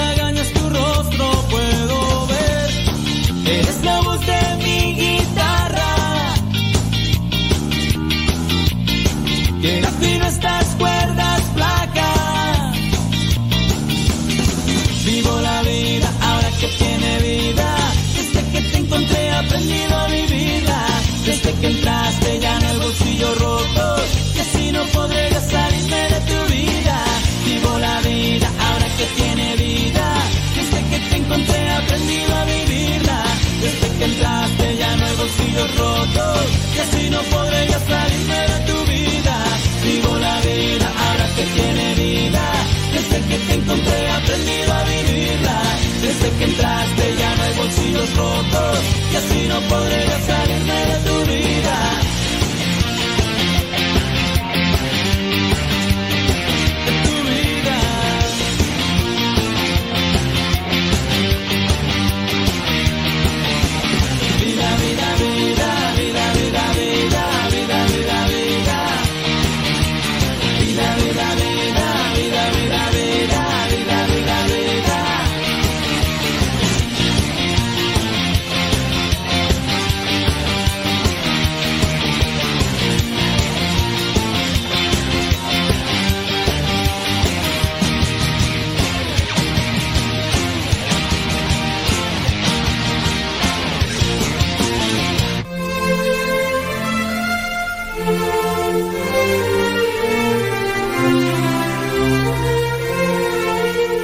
¿Qué son los sacramentos y los signos más importantes del bautismo? Los sacramentos son signos por los que Dios nos da su gracia, es decir, una ayuda especial para nuestro espíritu. También nos hacen formar parte de la comunidad cristiana. Por medio del bautismo formamos parte de la Iglesia católica, apostólica y romana, y estas palabras significan lo siguiente. La palabra iglesia significa unión o reunión y se deriva del idioma griego. La palabra católica es una palabra griega, significa universal, porque Cristo invita a todas las personas del mundo a que formen parte de la comunidad que vino a formar. Y la palabra apostólica es una palabra que se deriva de la palabra apóstol, porque Cristo fundó su iglesia sobre los apóstoles y a ellos les mandó llevar su mensaje por todo el mundo. Entre los apóstoles dio autoridad a San Pedro. El sucesor de San Pedro es desde entonces el Papa y él es nuestra más alta autoridad dentro de la iglesia. Finalmente, la palabra romana eh, se le dice de esta forma porque en Roma fueron martirizados los apóstoles Pedro y Pablo y cerca de sus tumbas se decidió hacer la sede del Papa. Para formar parte de la iglesia se necesitan tres cosas. ¿Cuáles son, Sergio? La primera, tener fe en lo que predicó Jesucristo y en lo que enseña la iglesia. La segunda, vivir conforme a sus enseñanzas. Y la tercera, recibir el bautismo. Tenemos que recordar que el papá o la mamá pueden pedir el bautismo para los niños que aún no pueden decidir por su cuenta, pero en ese caso deben comprometerse a educarlo en la fe con la ayuda de los padrinos. En el caso de personas adultas que se quieran bautizar, pues ellos mismos solicitan el bautismo y ellos mismos se comprometen a vivir de acuerdo a las exigencias de la fe. Cuando se bautiza a un niño es necesario esperar hasta que tenga la edad adecuada para recibir los sacramentos de la confirmación y la Eucaristía o primera comunión. Cuando se bautiza a un adulto se le dan los tres sacramentos en la misma celebración. Para poder comulgar en la celebración no necesita confesar sus pecados porque por el bautismo se le perdonan todos los pecados que haya tenido hasta ese momento. Los pecados graves que cometa después del bautismo deberá confesarlos por lo menos una vez al año. Así que recuerden, cuando se bautiza a un adulto se le tienen que dar los tres sacramentos juntos y para comulgar no necesita confesarse porque el bautismo le perdona todos los pecados que tenga hasta ese momento. Además, el adulto que se bautiza deberá ir creciendo en el conocimiento de su fe mediante lecturas, pláticas o cursos que le ayuden a comprender y a vivir mejor su fe. Es importante que no olvide los principios básicos del catecismo. Y si en el caso de los adultos es importante que vayan comprendiendo cada vez más su fe, por supuesto que en el caso de los niños, además de irles preparando cada vez con información en el catecismo, es muy importante que vayan preparando su espíritu para que después del bautismo puedan recibir la confirmación y la primera comunión, porque el bautismo es el primer encuentro solemne con Dios, pero tenemos que irnos acercando cada vez más con nuestros conocimientos y nuestra forma de vivir a el autor de toda la vida. Para hacer más solemne el momento del bautismo y de los sacramentos, generalmente nos acompañan algunos de nuestros seres queridos y se suele vestir con un atuendo especial al niño o al adulto que refleja la alegría interna de sentirnos amados por Dios que desea lo mejor para nosotros. A partir del bautismo se tendrán que dejar atrás todos los momentos y actitudes que nos hicieron daño, que no nos sirven para crecer y ser mejores personas. Pero ahora vamos a hablar de qué signos se utilizan en el bautismo. Usted, amigo, amiga, los tiene bien claros porque hay gente que dice, pues yo nada más me acuerdo del agua. Pero yo creo que uno por uno vamos desglosándolos, ustedes Raúl y Sergio. ¿Quién comienza? El número uno es el signo de la cruz. Al signar a la persona con la cruz se le recuerda que seguir a Cristo implica aceptar la cruz del compromiso, entrega, servicio e incluso, escúchelo bien, el martirio por dar testimonio de la fe. El segundo signo del bautismo es el óleo santo, llamado también óleo de los catecúmenos. Al ungir el pecho o la espalda de quien se bautiza, se le marca como hijo de Dios y se indica que Él lo protegerá como su pertenencia. La unción aleja al demonio. El aceite se utilizó como forma de marcar ya que en la antigüedad era muy difícil disolver una mancha de aceite. En este caso, el sacerdote tiene la opción de ponerle solamente el óleo santo en el pecho o en la espalda o en ambos lugares al pequeño, sobre todo a veces los papás llevan a los niños con ropones tan complicados que parecen tan malitos que el sacerdote apenas tiene la oportunidad de abrirle un poquito en el cuello y ponerle tantito aceite, pero aunque sea muy poquitito, el signo queda marcado. Y vamos con el siguiente signo. El siguiente signo, el número 3, es el más conocido, es el agua. Es un elemento que significa la vida. El agua es tan vital que una persona puede durar varios días sin probar alimento, pero mucho menos tiempo sin beber agua. Donde hay agua, existe vida. Jesucristo quiso que a través de este elemento visible, el bautizado reciba algo intangible, el Espíritu Santo. El agua es el principal elemento del bautismo e indica que por él nos convertimos en hijos de Dios y en templos del Espíritu Santo. El agua nos indica el eh, derecho canónico y también eh, los libros litúrgicos. El agua puede ser tibia, caliente o fría, no importa. El agua puede ser de río o de mar, no importa. Si no hubiera agua limpia totalmente, se puede utilizar la que sea necesaria y recuerde que en caso de emergencia, cualquier sacerdote y cualquier persona puede bautizar al niño o a la niña en el hospital o donde se encuentre, aun aquellas personas que no sean católicas. Basta que la persona que le va a bautizar, usted puede decirle, por ejemplo, a la enfermera, yo sé que usted no es católica y mi niño está en la incubadora y yo no puedo entrar. Derrámele agüita tres gotitas diciendo yo te bautizo en nombre del Padre y del Hijo y del Espíritu Santo, pensando que lo está haciendo en nombre de la Iglesia Católica y ese bautismo es totalmente válido. Vamos con el siguiente signo, Sergio.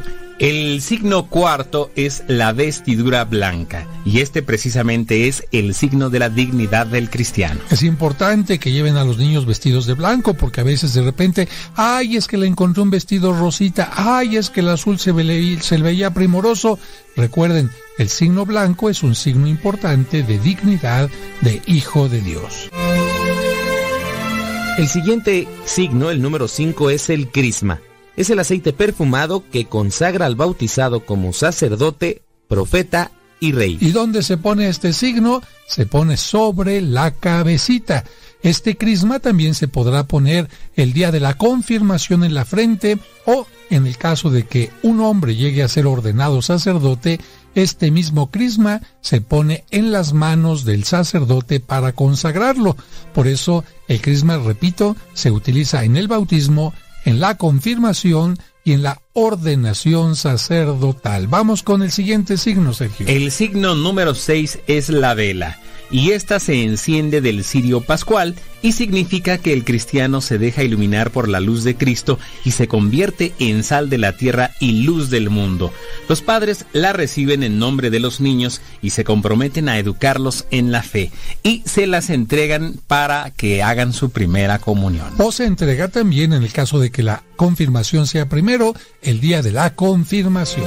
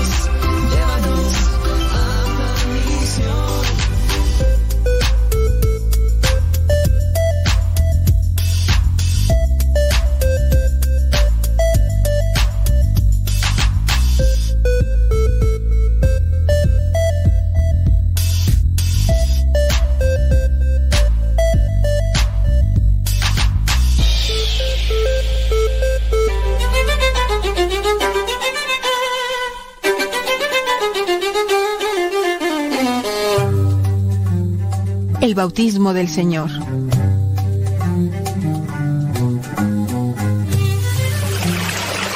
Cerca del Jordán caminaba el pequeño Baruch con sus padres. El niño admiraba las aguas cristalinas del río y la vegetación exuberante que surgía a su alrededor. La madre observó su mirada y le dijo, El agua es una de las mejores bendiciones de Dios porque es fuente de vida. Hace que las palmeras produzcan frutos, da sombra a las aves y calma la sed de los viajeros. Por eso, donde no hay agua, todo es desierto. Baruch y sus padres se detuvieron un momento para descansar junto al río. Mientras calmaban su sed, el niño se quitó las sandalias y metió sus pies en el agua fresca. Lleno de alegría, comentó. Mira, papá, el agua también me refresca y descansa. Los padres siguieron el ejemplo del pequeño y sintieron como el río brindaba alivio a sus pies cansados. Baruch dirigió su mirada a la otra orilla y vio que algunas mujeres hundían y sacaban sus mantos del agua. Entonces preguntó intrigado. ¿Qué estarán haciendo? Su madre le contestó tranquilamente. Están lavando sus ropas. La gente acude al río para que sus prendas sucias se limpien por la gracia del agua. Como el agua también es limpieza, podrás ver más allá algunas personas que se están bañando. ¿A dónde se van? ¿Dónde quedan las manchas de la ropa y la suciedad de las personas? Su papá le dijo. Se quedan en el río. El río las absorbe. Al escuchar la respuesta, el niño comentó. ¿Entonces el río carga con las manchas y la suciedad de los humanos? Los padres de Baruch sonrieron ante el ingenuo comentario. Después continuaron su camino hacia Jerusalén y siguieron caminando por la orilla del río. Más adelante encontraron a un grupo de personas que escuchaban la predicación de un hombre llamado Juan. Él les decía, Así como hay cosas que ensucian nuestros mantos y nuestros ropajes, también hay cosas que ensucian nuestro espíritu y nos dañan. Nosotros no somos capaces de verlas, pero el Todopoderoso las observa y se lamenta que no hagamos nada por volver a estar limpios. Baruch se llenó de curiosidad y le preguntó a Juan. ¿Cuáles son las manchas que ensucian nuestro espíritu? Juan le contestó con voz firme. Todo aquello que ofende a Dios y a nuestro prójimo ensucia nuestro espíritu. A eso le llamamos pecado. El niño se sorprendió por la respuesta y exclamó. ¡Ah, caray! Ay, pues entonces yo estoy manchado porque a veces no obedezco a mis padres ni rezo los salmos. ¿Cómo puedo lavar mis pecados? ¿Basta con que me arrepienta? Juan aprovechó las palabras de Baruch para dirigirse a los que le rodeaban y les dijo, Es importante estar arrepentido de los pecados cometidos, pero eso no es suficiente. Necesitamos que Dios nos perdone. Luego invitó a los que tenían el corazón arrepentido a que entraran al río Jordán para bañarse en señal de purificación. Cuando Baruch vio que Juan bañaba en el río a los pecadores, comenzó a gritar. Hagámosle caso a Juan. El agua es vida, el agua es descanso, el agua es limpieza. Él nos invita a arrepentirnos y a buscar la verdadera vida. Nos invita a dejar aquí nuestros pecados y encontrar descanso. Si nos arrepentimos, el río nos dará el perdón. Al escuchar al niño, Juan lo interrumpió y le dijo, Querido pequeño, el agua de un río puede limpiar nuestro cuerpo y nuestra ropa, pero no puede purificar nuestro espíritu. Lo que estamos haciendo es solo un signo. Con él le decimos a Dios que reconocemos nuestro pecado, que nos sentimos sucios, que deseamos ser purificados, que estamos dispuestos a cambiar y ser mejores. Pero solo Dios, con su gracia, podrá purificarnos y darnos la fuerza para ser mejores. Baruch comprendió que el río no podía perdonar los pecados y luego le preguntó a Juan, ¿Cómo perdonará Dios nuestros pecados? Juan le anunció, Dios enviará a su Hijo Jesucristo como Salvador. Él será hombre para solidarizarse con toda la humanidad y la purificará de su pecado. Baruch comprendió que el Hijo de Dios vendría al mundo, pero quiso saber cómo purificaría a la humanidad. Entonces Juan le explicó, Así como el río toma toda mancha y la purifica, así el Salvador entrará en las aguas de este río para tomar sobre sí los pecados de todo el mundo y después los purificará con su muerte. Mientras Juan y Baruch conversaban, se acercó a ellos un hombre de mirada dulce y caminar decidido. Entonces el Espíritu Santo hizo que Juan señalara a Jesús y expresara en voz alta. Este es el Cordero de Dios que quita el pecado del mundo. Jesús le pidió que lo introdujera en el río y él así lo hizo. En ese momento Jesús tomó sobre sí los pecados de la humanidad. El Espíritu Santo descendió sobre él para darle el poder de la predicación y la realización de milagros, pero sobre todo para darle la fuerza para morir por la humanidad y así purificar con su sacrificio todos los pecados del mundo. Baruch y sus padres quedaron admirados de aquel momento y luego continuaron su camino hacia Egipto, donde permanecieron tres años. A su regreso a Jerusalén, contemplaron una escena que los estremeció. No es posible lo que estamos viendo. El hombre que tres años atrás había tomado sobre sí los pecados de la humanidad, seguía cargando con otros pecados, la traición y la negación de algunos de sus discípulos, la irresponsabilidad de la autoridad de Herodes y Pilato, el abuso de poder de los soldados que lo azotaban con violencia y lo escupían con odio. Baruch vio incluso cómo el pecado del mundo coronaba a Cristo de espinas.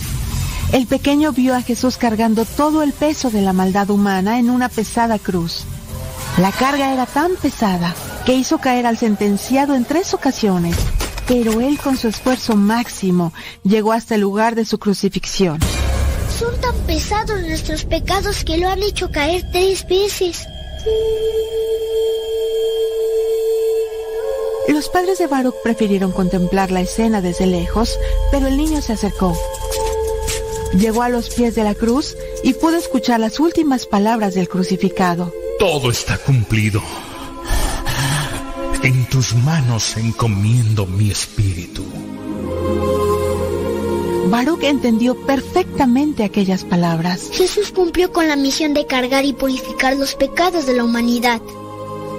Él podría haberlo hecho. La familia del niño permaneció 53 días más en Jerusalén. Durante ese tiempo escucharon una admirable noticia. El crucificado había resucitado.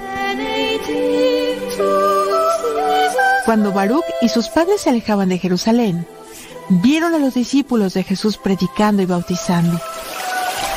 Escúchenos todos. El bautismo de Juan solo había invitado al arrepentimiento, pero el nuevo bautismo une a los fieles con Jesucristo el Salvador. Por este bautismo, Cristo perdona sus pecados y los convertirá en hijos de Dios y templos del Espíritu Santo.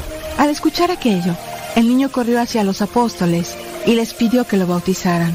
Pedro lo recibió en el río y mientras derramaba agua sobre su cabeza le dijo, Yo te bautizo en el nombre del Padre y del Hijo y del Espíritu Santo. Mientras Baruch sentía correr el agua sobre su cuerpo, dijo, Ahora el agua es vida, salud, limpieza, descanso, perdón de los pecados y anuncio de la vida eterna. El pequeño comprendió que Cristo había tomado la actitud del río, llevar sobre sí las manchas para purificarlas. Aunque Baruch había nacido ocho años atrás, el día en que fue bautizado volvió a nacer, pero a la vida eterna.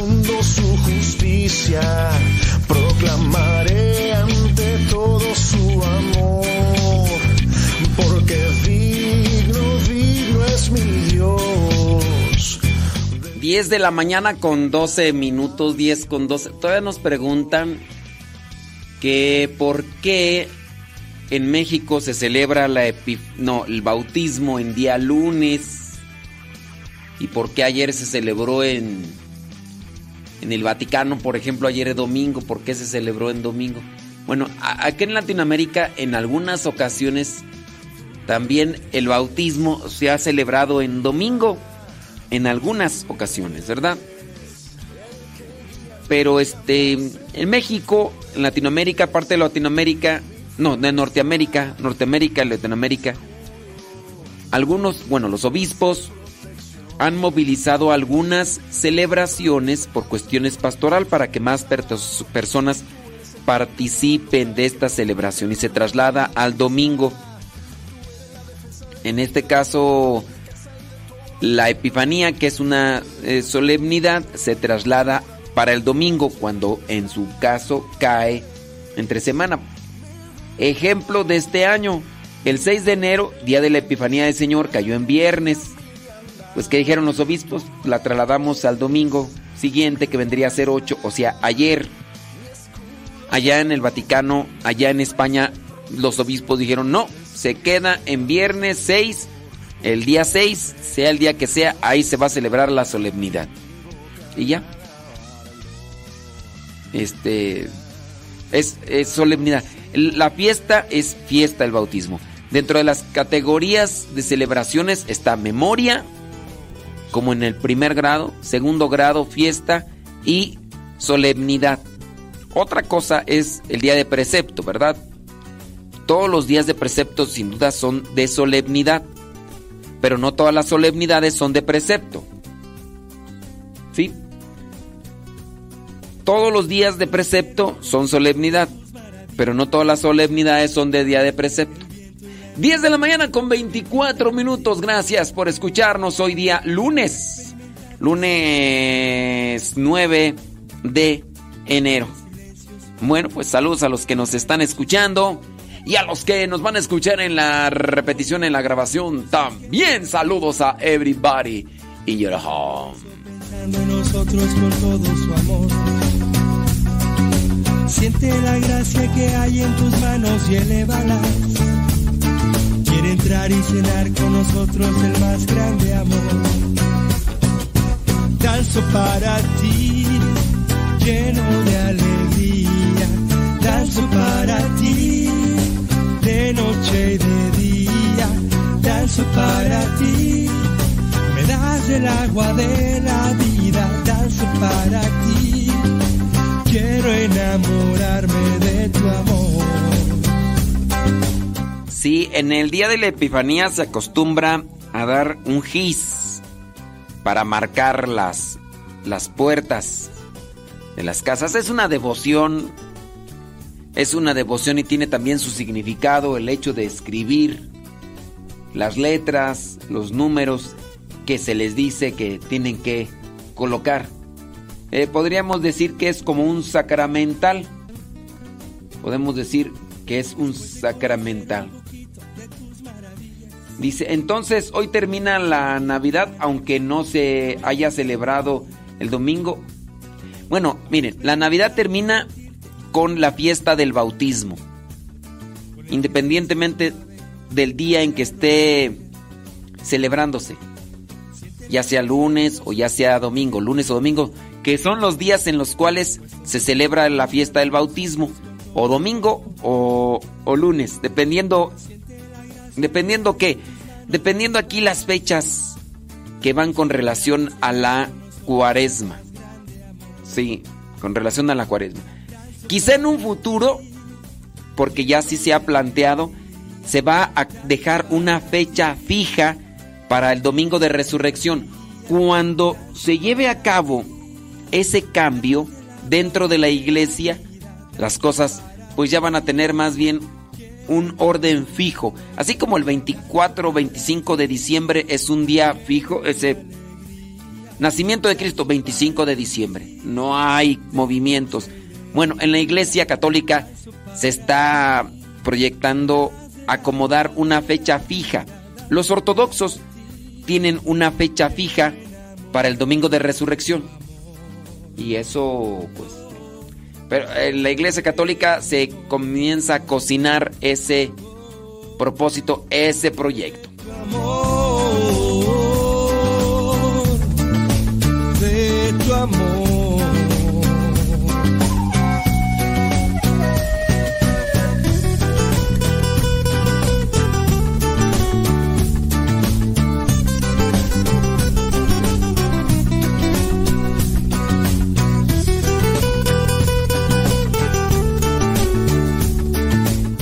Sí, el día 6 de enero, si recuerdan, mencionamos sobre la marcación con este GIS y sobre las letras y los números.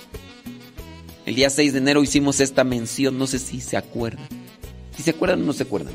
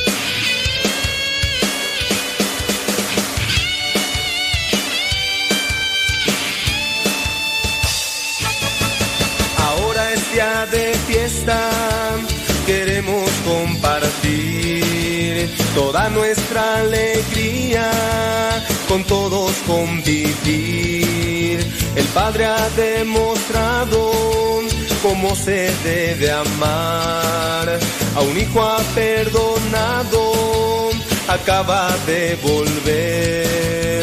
Yo doy testimonio, pues siervo suyo soy.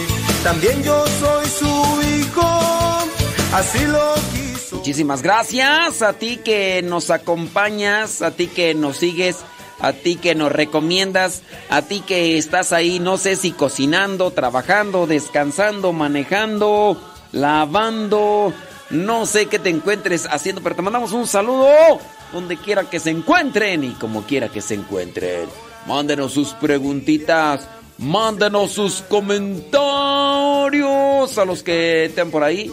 Saludos Mari Gamboa, Betty García, Susana Hernández, Kevin Ferni, Yadira Rivera, María Marcela Velasco. Saludos Susi, saludos Rosaría Marisela Pérez, Alejandra Merino, Sara Casillas, Rocío Cruz, Yulatzin, Milton Ramírez, Sebas, Sandra Rodríguez, Olga Saucedo, Juan Castillo, Armando Vigil, Manuel López, Alejandra Ayala y Luis Cisneros y todos los que por ahí nos están mandando sus mensajes. Ahora ya les pregunto. ¿Tienen preguntitas? Si no tienen preguntitas, bueno, trabajando, dice Lucy León, qué bueno, bendito sea Dios, que hay vida y que, y que se encuentran trabajando. Aida Ruiz, ahí en Guadalajara, ¿qué pasó? ¿Qué pasotes con tus zapatotes? 20 razones por las que fracasan los matrimonios. Ahí les va la primera. Ahí les va la primera. Ahí aprende a extender el perdón porque es fundamental para la armonía. En lugar de obsesionarte acerca de cómo te han hecho daño, trata a tu pareja como Dios te trata. Soporten unos a otros y perdonen las quejas que pueden tener en contra del otro. Así que, más que obsesionarte de las cosas de, del otro, bueno, pues trata de perdonar. ¿Por qué? ¿Por qué vienen a fracasar los matrimonios? Porque hay un espíritu implacable. Hay un espíritu implacable. Y van o no Iván. Se, también puede darse, pues obviamente por la infidelidad, el egoísmo. Por eso pueden fracasar los matrimonios. Infiel, infiel. Desde que comienzas a mirar a la otra persona con ojos de deseo. Una cosa es que lo veas a la otra persona y digas, oh, qué guapo, qué guapa, qué bella. Pero de ahí para allá, a que comiences a mirarle con ojos de deseo, con ojos de, como quisiera, como quisiera, y de ahí para allá, bueno, ya es otra cosa. Ay, bueno, también lo que hace que fracasen los matrimonios es la inseguridad y preocupación. La inseguridad. Inseguridad por muchas cuestiones, sí. Así que traten de quitarse la inseguridad de la preocupación. Digo, si tienen inseguridad con relación a su pareja, con hacerles los teatritos que les hacen, con eso no hacen que la otra persona acomode sus ideas. Porque hay algunos que, pues bueno, comienzan allá, o algunas, ¿verdad? ¿Quién, ¿Quién hace más teatritos, los hombres o las mujeres? En su experiencia, ¿quiénes son los que hacen más teatrito? ¿Los hombres o las mujeres? Así que de repente, pues que porque ya le saludó, que porque pues ya le, le dio un abrazo extendido de esos abrazos. ¿Por qué le estás abrazando? ¿Por qué le sonríes? No le sonrías a nadie, a nadie. Ni a mí tampoco, yo quiero que andes con esa cara de fuchi todo el tiempo. Bueno, la inseguridad y la preocupación. Oye, los pecados secretos. Los pecados secretos también pueden llevar al fracaso a una relación matrimonial. La interferencia de otros. Cuando se comienzan a meter otros u otras. Llámese las cuñadas. Llámese también la suegra. Llámese el suegro. La interferencia de otros. ¿Quiénes son los que se quiénes son los que hacen más dramitas? ¿Los hombres o las mujeres? Por acá estoy mirando a ver quién pone por ahí y dicen, eh, dicen que igual, unos y otros. Oye, entonces la interferencia de otros puede llevar al, al quebranto matrimonial. Ya se empezó a meter mucho. Pues bueno, también otra de las cosas es la inmadurez espiritual y emocional. Inmadurez espiritual y emocional. Puede ser que haya inmadurez emocional y espiritual. Lo peor es cuando no acepta.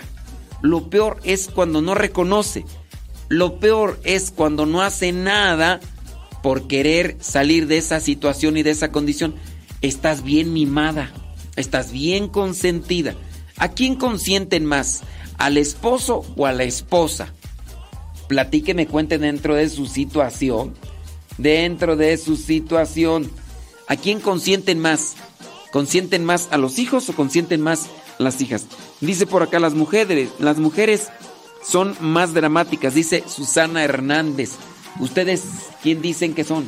Las mujeres hacen más, dice que hacen más teatrito. Dice acá extreme, quién sabe, será hombre o mujer. Dicen que las mujeres hacen más teatrito. Dice Rocío, quizá las mujeres hacemos más dramas que los hombres. Dice Jaime que, que él piensa que ambos hacen más dramitas o teatritos. ¿Será? Puede ser.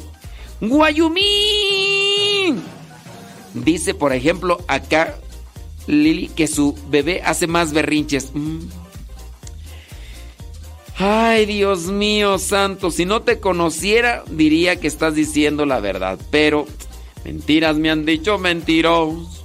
Eso que dice la gente. Oye, entonces la inmadurez espiritual y emocional también puede llevar a lo que vendría a ser el fracaso, el quebrantamiento, el distanciamiento. Pues mira, no necesariamente tienen que separarse o caer en el divorcio para decir que fracasaron. Desde que ya no son felices, ya fracasaron en su situación matrimonial. No son felices. No viven en paz. El más tiempo que están viviendo es eh, allí desgreñándose. Y a veces, ¿por qué no se separan? Porque hay intereses materiales, hay intereses económicos, hay intereses eh, familiares en el sentido de los hijos. No es que no lo voy a dejar porque si lo dejo, me, no voy a perder la paternidad de los hijos, no. En el caso de algunas personas. Y por eso es que no se separan, aunque la mayor parte del día se la viven como perros y gatos.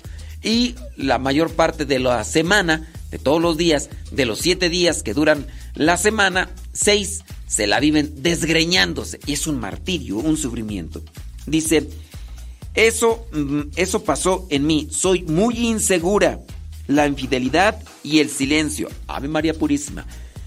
¡Qué palabras! ¡Qué palabras! También dice entonces que otra de las cosas que puede llevar a la separación o al quebrantamiento dentro de los matrimonios es la codicia.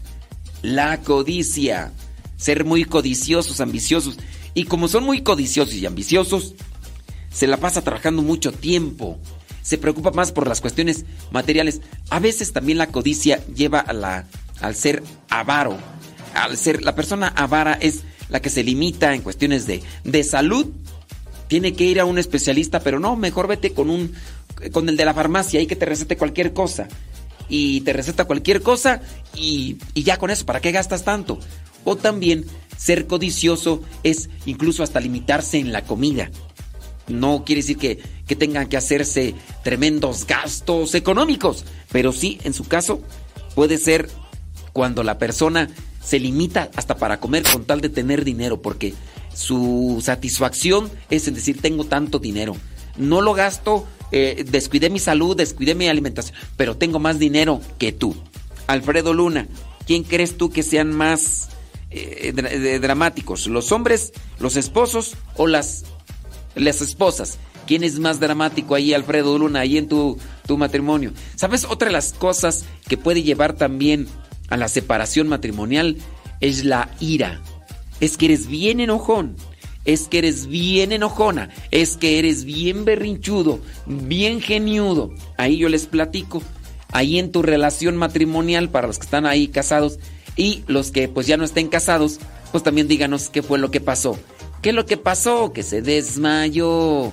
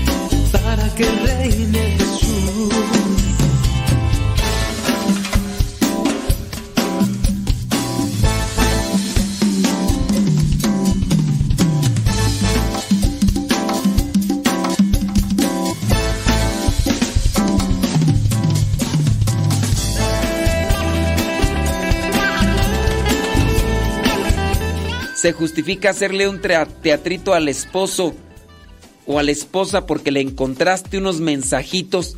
Carmela Viña.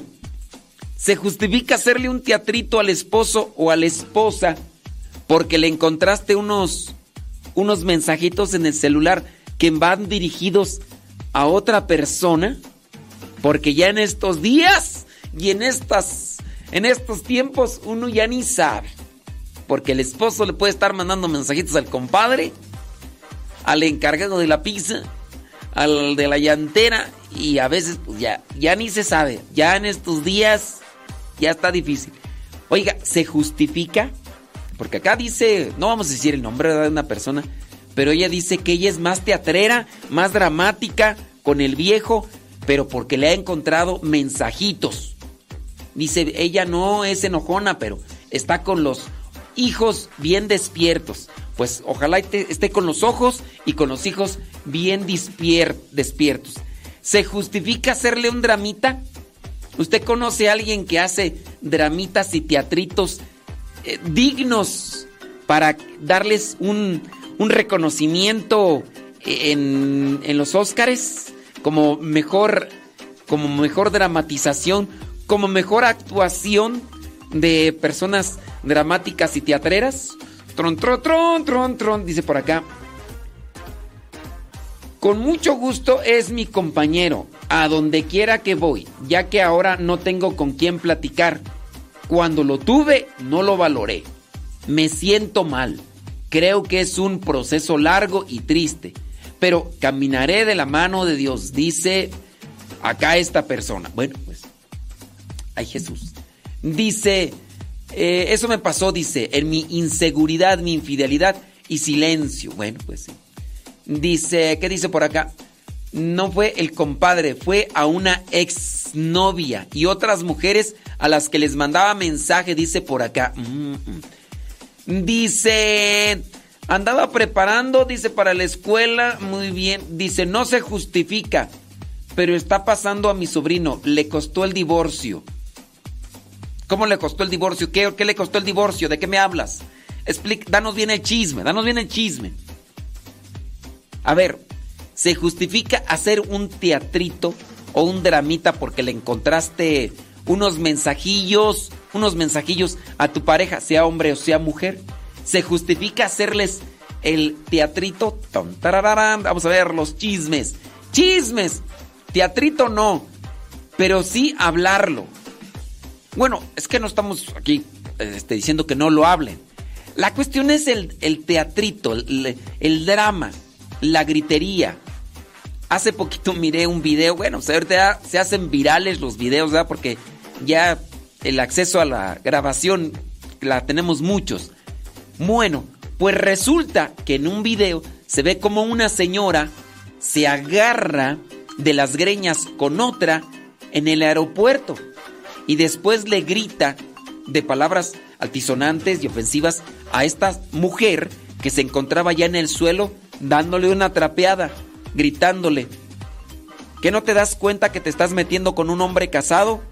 Eres una tal por cual. Y el esposo queriendo separar a las dos mujeres, una de ellas, pues dentro de lo que dijo esta señora, pues era la esposa. Y yo pues, yo, yo miraba, pues miré a las dos mujeres ahí en el video, pues yo, yo dije, válgame Dios.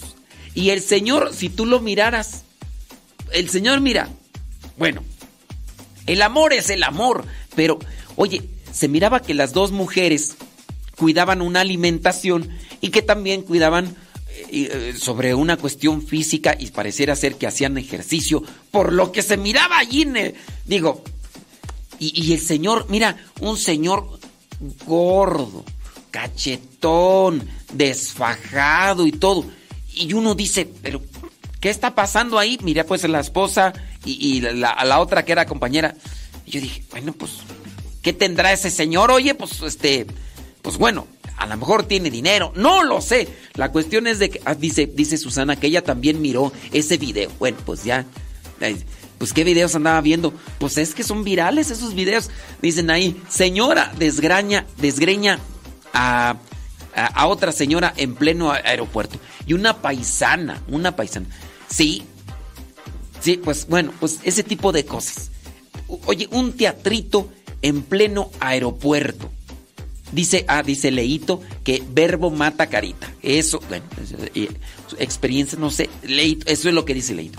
Pero, ¿por qué hace- es conveniente hacer esos dramitas? Digo, la señora, la esposa, este, eh, quizá puede estabilizar su matrimonio.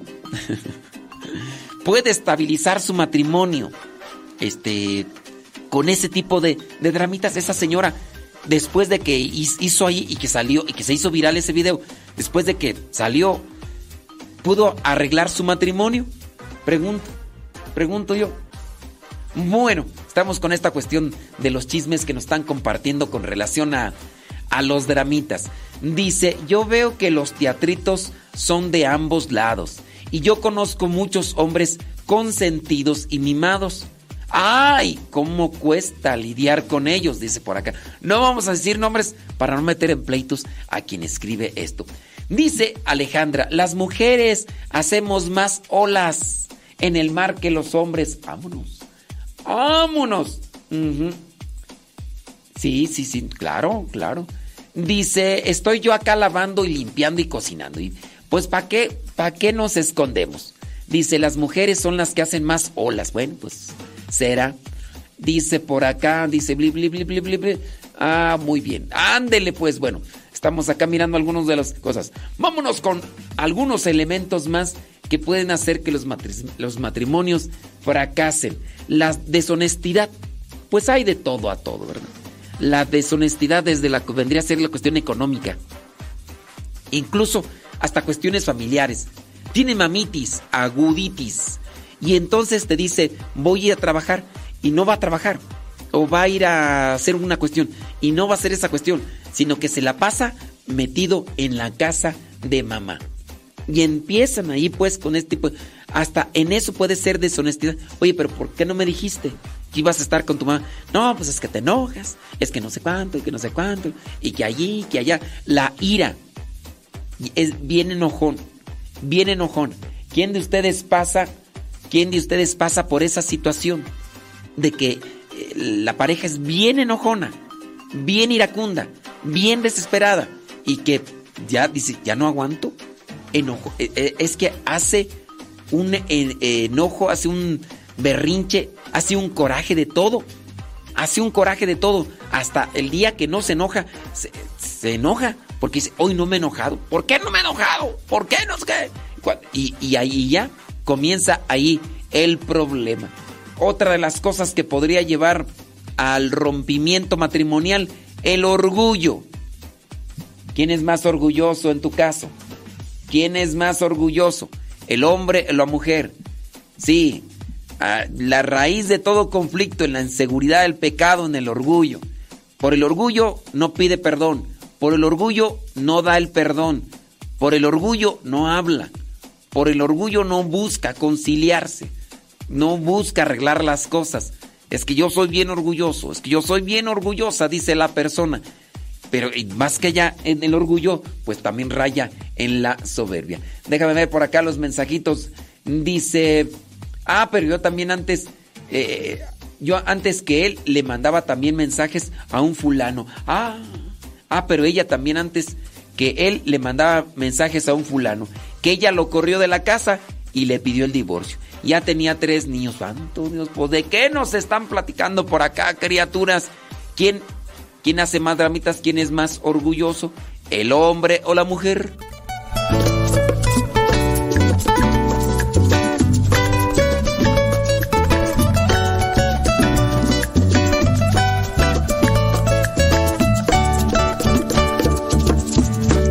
Las olas que se mecen en el mar, como las aves vuelan libres sin parar.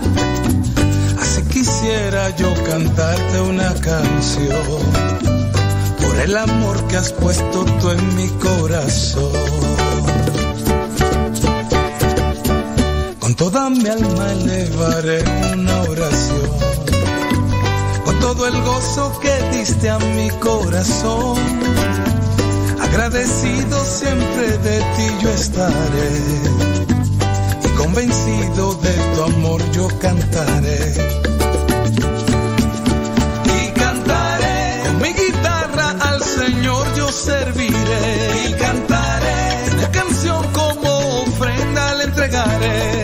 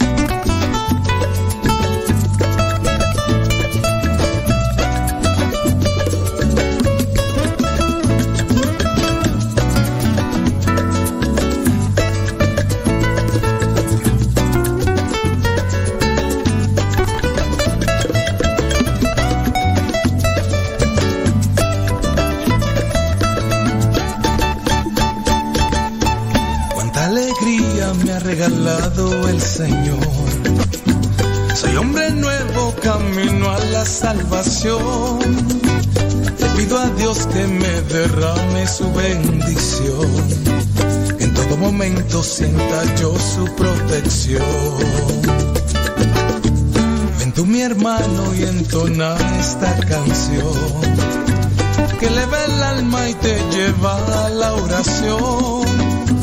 Alza tus manos y dale la gloria a Dios. Canta conmigo y dale a Jesús todo tu amor. Y cantaré mi guitarra al Señor yo serviré. Y cantaré una canción como ofrenda le entregaré. Agradecido yo estaré. Y cantaré mi guitarra al Señor yo serviré. Y cantaré una canción como ofrenda le entregaré. Y cantaré y como un hijo agradecido yo estaré. Y cantaré, Señor, para ti yo cantaré. Y cantaré, mi Dios, solo a ti yo alabaré.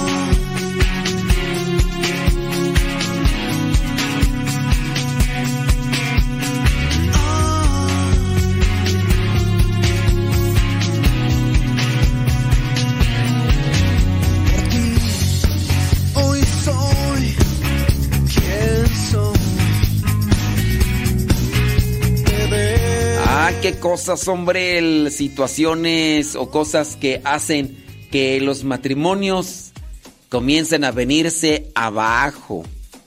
Y estamos ahí mirando sobre los enojones. ¿Habrá alguno de ustedes quién es más enojón o quién fue más enojón dentro de tu relación? Carmela Viña, ¿quién era más enojona o enojón dentro de tu relación?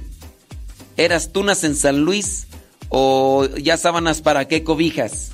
Carmela Viña, platíqueme, cuéntame. Dice por acá, bli, bli, bli, bli. Ahora los niños andan una semana con ella y otros con mi sobrino. Más bien los atiende mi cuñada. Pues es, vive con mi cuñada. Él se ha hecho, él se ha echado a perder tomando y pues ella ya hasta tiene un bebé con otro hombre casado.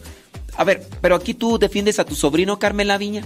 Cuando tu sobrino anda de borrachote, cuando tu sobrino anda, pues no solamente en la borrachera, sino tú defiendes aquí a tu sobrino Carmela Viña.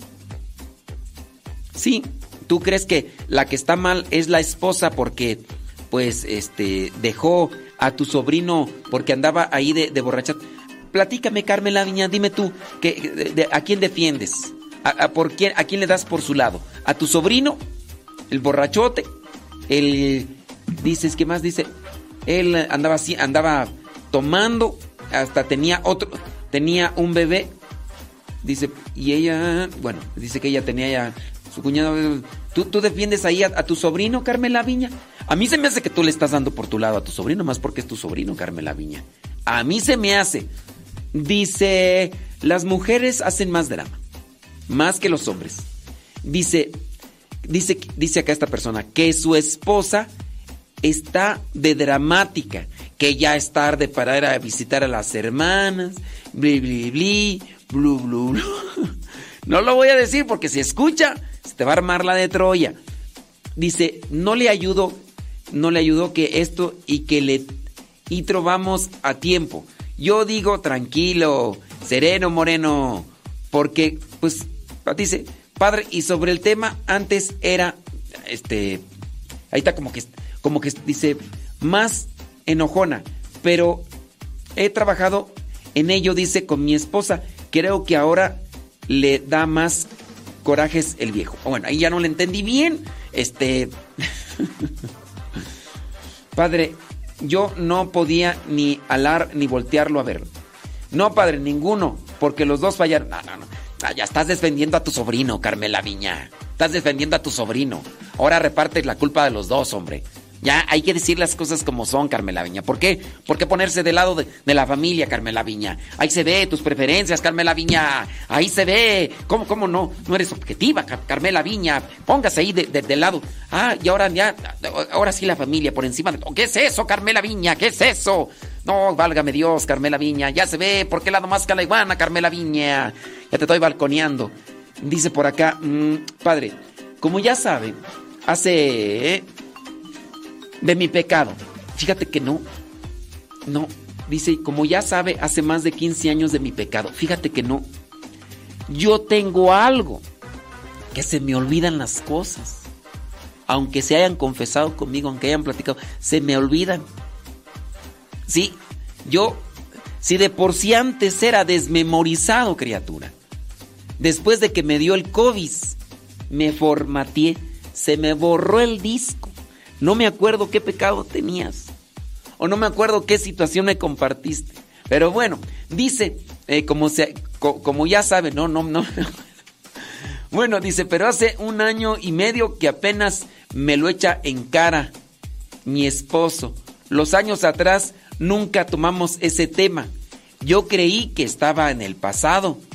No, y. Pero ahora es como si en mi vida haya tenido un aborto. Porque es algo que me está con este carcomiendo. Me hace sentir peor que el día que pasó. No tengo paz en mi mente ni en mi corazón. Me siento la peor mujer eh, de todas las mujeres. Nada me hace sentir bien. No quisiera perder a mi esposo, pero ya no sé qué hacer o en dónde buscar ayuda. Él y yo vivimos en la misma casa, pero en cuartos separados. y no cruzamos ni palabras. ¿Qué hago? Dice, ok, muy bien. Eh, bueno, pues este, mira, este, está medio difícil, está medio difícil la situación. Resulta, bueno, ya por lo que me explica aquí, resulta que hace, hace años ella fue infiel, ella. Él la encontró, la perdonó, han dejado pasar algunos años y como diría aquel cantautor de Julián, Julián Tla Guerrero, de un tiempo a la fecha, él se ha encargado de restregarle el acontecimiento pasado, como si hubiera ocurrido ayer. Y entonces, pues ahora ella se encuentra devastada. Ella no quiere perder al viejo, pero pues también ciertamente él pues hace difícil la situación. Viven en la misma casa, aunque en camas separadas, pero no se hablan. Ella quisiera que se recompusieran las cosas, pero pues ya no sabe para dónde hacerse. Dentro de el ya no sé a dónde hacerme, creo yo que lo más lo que más te conviene pues es esperar. Si ya has pedido perdón, si ya has eh, has hecho mucha oración, pues ten ahora cuidado de pues no no desesperarte. Ciertamente no sé cómo esté la, la situación entre los dos, pero yo te diría vive tu tiempo en oración. Vive tu tiempo en oración. Tú has ido cambiando poco a poco. Bueno, pues qué bueno que has ido cambiando poco a poco. Ahora lo que por encima de todo, no hay que dejar que la desesperación y la angustia te, controlen y te dominen. Está en él. Está en él. La respuesta, ponlo en manos de Dios, trata de hacer las cosas todo lo mejor posible y si Él se acomoda dentro de su corazón y te perdona, pues adelante, caminante. Pero sí, no hay que dejar que la desesperación, la angustia, la zozobra dominen y controlen la situación. Bueno, dice, dice, más enojón, dice, por cierto, saludos a su tía, vamos a llevar, ándele pues. Bueno, pues saludos a ella, gracias. Ah, vamos a, a ver si me acuerdo y le mando un saludo. Gracias. Te agradezco mucho. Dice para acá, saludos, no diga mi nombre. No vamos a decir tu nombre. Dice, ayudé a mi cuñado a venir a echarle ganas acá a los Unites. Hace un año y fracción que vive con nosotros. Mi esposa, hija y yo. Eh, necesito... Ay, no le entiendo tu mensaje, tú. No le entiendo a tu mensaje. Necesito espacio en la casa, privacidad. No le entiendo, quién sabe qué, me estarás ahí platicando y todo lo demás. Dice, yo sé que no está bien, dice, y que ya no lo haría, no lo haría. Qué padre se le olvide los, qué padre que se le olvide los pecados, dice por acá. Bueno, este, dice, mi esposo es corajudillo. Yo antes de recién casada era más orgullosa, más todavía. Ay, no. Dios libre. Dice, si él me hacía algo, yo me decía, ni crea que lo voy a rogar. Hoy ya no, no tiene caso. Eso no me deja nada bueno. No, ¿A poco eres más orgullosa? Santo Dios. Dice, ella tiene, dice, padre, lo que pasa dice que los hombres lo niegan. Vámonos. Dice, entonces eso se presta para que la esposa eh, lo siga y ahí en plenos lugares públicos les enfrentan a, a, la situación. Ah, tú dices que por eso las esposas hacen su drama, que porque ellas los confrontan a los esposos y los esposos dicen, no, mi vida, no, tú estás pensando mal. Ah, sí. Y entonces por eso las esposas siguen a los esposos hasta los lugares públicos y entonces ahí es donde les arman el... No porque les gusta el drama. Dice, por ejemplo, esta señora dice que a su papá, dice que su papá le fue infiel a su mamá con una disque mejor amiga. Dice, y tenían ya más de 40 años de casados. Dice que su papá negaba todo siempre.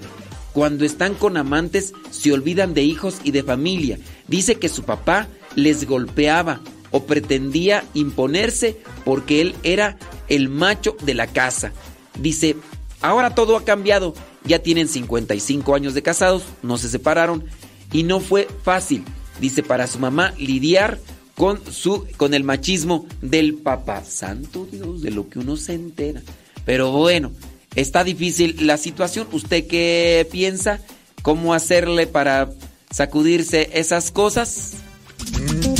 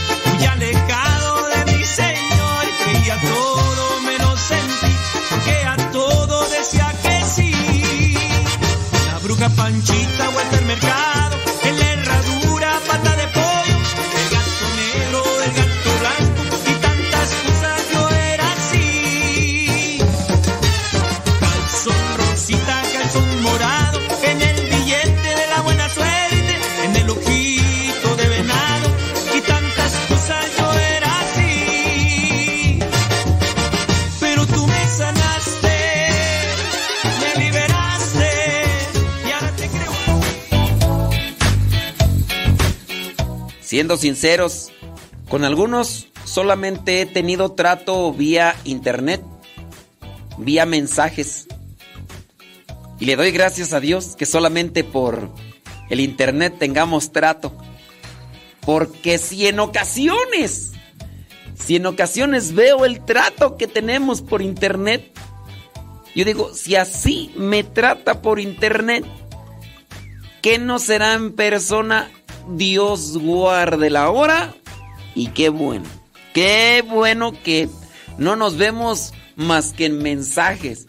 Así tengo el, el, chance de ponerte silencio y, y ya. Bueno, pero no estamos hablando de nosotros, estamos hablando de aquellas cosas que hacen que los matrimonios vengan a pique. Mencionábamos uno de los últimos puntos, el orgullo.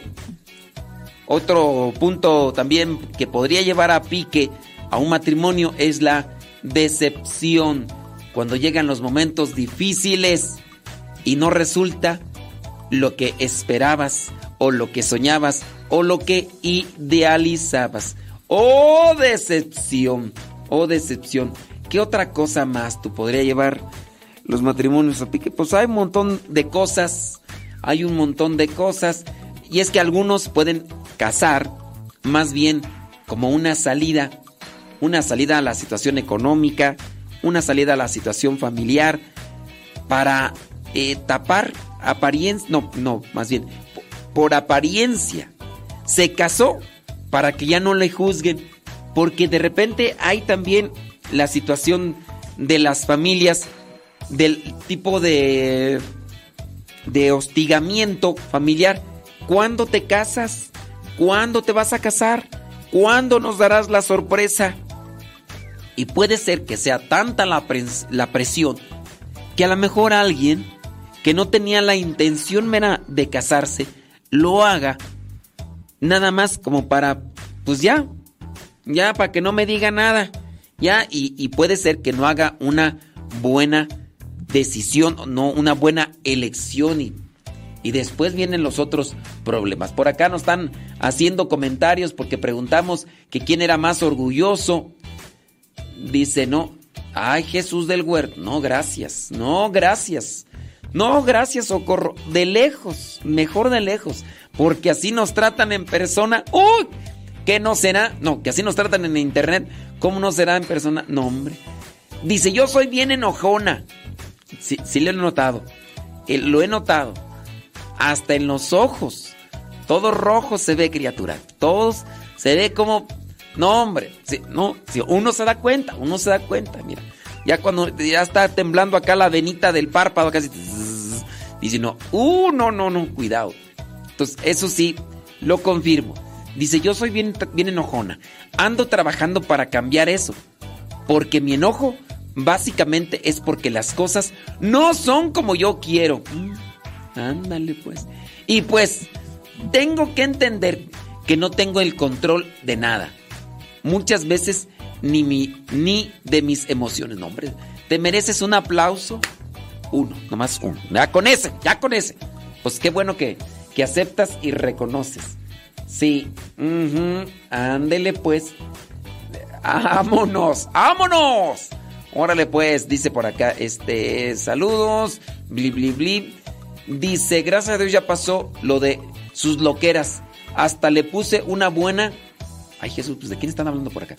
Dice, por lo menos el esposo... Oh, ¿De qué me está hablando? Es que no me manda mensaje completo. Dice, cuando lo caché en su movida al esposo, se echó a correr y nos dejó a los dos amos. O sea que fuiste y los agarraste en plena maroma. El esposo, cuando se ya se eh, pues lo cacharon allí, dice que pegó carrera y la dejó a la esposa junto con tal vez se imaginó que nos queríamos ir a tomar un café, dice. Gracias a Dios ya pasó lo de sus loqueras, lo de las loqueras del esposo, hasta que le puse una buena sanjuaniza. ¿Quién sabe cómo hacer eso? A ver, explíquenme qué significa eso de sanjuaniza tú. Siempre le quitaba, siempre le quitaban solo el dinero. Pero, a ver, dice, siempre le quitaban solo el dinero las amantes, pero él bien baboso. No se daba cuenta que solo lo utilizaban. Gracias a Dios. Espero que ya nunca lo vuelva a hacer. Dice, yo nunca le hice ningún drama. Solo le veía. Ah, pero después el dramático es él. Olvidó, el león cree que todos son de su condición. Y sí, y sí. Pero también tenga mucho cuidado porque esos dramitas son para que eh, pierdas, pierdas la atención de lo que posiblemente está escondiendo, ¿eh? Dice... Ándele pues, bueno, pues por acá no están, no estamos diciendo sus nombres, no se preocupen, no se preocupen. Déjame ver por acá, a ver quién más eh, nos dice. Dice, sin temor abrir la puerta, pues creo que más de un año de ayuda es suficiente para que vaya pensando a rifarse por sí solo. ¿Qué me recomienda? Ok, dice por acá, mira, si es tu cuñado, es decir, que es el esposo, no, que es el hermano de tu esposa, yo, con, yo, yo, no sé, yo sí lo veo. Dile a tu esposa que hable con tu cuñado. Dile, esposa, tú eres su hermano. Habla, habla con él. Habla con él y dile que, pues bueno, dentro de la ayuda que pues se le ha ofrecido, que lo más conveniente es que ya busque un lugar para que también él disfrute de una privacidad, que es lo más conveniente. ¿Ustedes qué recomiendan los que están viviendo allá en Gringolandia, que nos escuchan? ¿Qué creen que sea lo más conveniente? Este señor dice pues que llega el cuñado, no sabemos si llegó con la familia o qué, pero llegó el, el cuñado a vivir a la casa y pues que ya tiene más de un año. Y pues él dice, el señor que le dio el chance al cuñado, pues dice que ya pues después de un año, pues él quiere privacidad, hasta para entrar al baño hacer sus bien, sus necesidades. Pues es su cuñado y todo, pero pues pero que no encuentra cómo decirle. Yo a mí se me ocurre que este señor pues le diga a su esposa, o sea, a la hermana, oye, esposa, dile a tu hermano que ya agüeque el ala, que ya por ahí busque, busque. Eh, también tu cuñado debería, eh, debería él de eh, entender que es lo mejor, pero posiblemente ya se acomodó y tú ahí... Ah, dice, ok, es soltero, imagínense. No, pues mira, ah, dice este señor que ya le dijo a su esposa, le dijo, esposa querida amada, dile a tu hermano, pero la esposa, o sea, la hermana, no quiere hablar con su hermano, como que no se atreve, es soltero. Bueno, pues si ella no quiere, pues éntrenle al toro por los cuernos. Trata de ven, mira, cuñado, este, pues hemos estado viendo, pues, y, dentro de lo que sería más provechoso para ti es que busques un lugar, que busques un lugar, porque pues ves en las circunstancias en las que vivimos, pues, pues te invitamos pues para que pues, por ahí un busques y todo esto no es en mala onda, pero también eso te serviría a ti, te ayudaría. Pues es como se tiene que, que trabajar esto, pues no están haciendo algo malo, lo bueno ya lo hicieron. Y si él es eh, una persona agradecida y madura, entenderá que es lo mejor. Si, es una persona inmadura, pues pensará que a lo mejor lo estás corriendo porque pues, tú eres gacho, porque tú eres los demás. Pero si es una persona madura, entenderá. Si es inmadura, pues prepárate para el reclamo, el reproche, el, el incluso el que te invente cosas y demás. Y pues invítalo. Invítalo para que por ahí busque algo ya y, todo eso. Dice, la mamá es una de esas señoras que le da por proteger a sus hijos. Posiblemente él por eso está así. Está en casa ahí encubierto y todo más. Toda la familia es así. Ya una vez estuvo un tío de, pues, de la esposa con ellos mismos y cuando le pidieron que buscara vivienda por la misma situación, hasta la abuelita dijo que fuimos unos desconsiderados por haber hecho eso. No, no son desconsiderados, creo que dentro de una una mentalidad madura uno debe comprender que este tipo de cosas no se pueden llevar así para toda la vida, como dijo Franco. Entrale al toro por los cuernos, pues si tu hermana, tu esposa no se atreve a hablar con su hermano, así te traten de como te traten. Creo que si ya les ayudaste durante un año para que llegaran a Estados Unidos y estén ahí viviendo, pues ya la persona madura te lo va a agradecer. El inmaduro te va a decir que por qué no te vas tú mejor a buscar otra casa y por qué no se la dejas a él. Pero pues, pues ponte a hacer oración, compadre, y agarra fuerza y, y éntrale, porque si no, pues nomás no.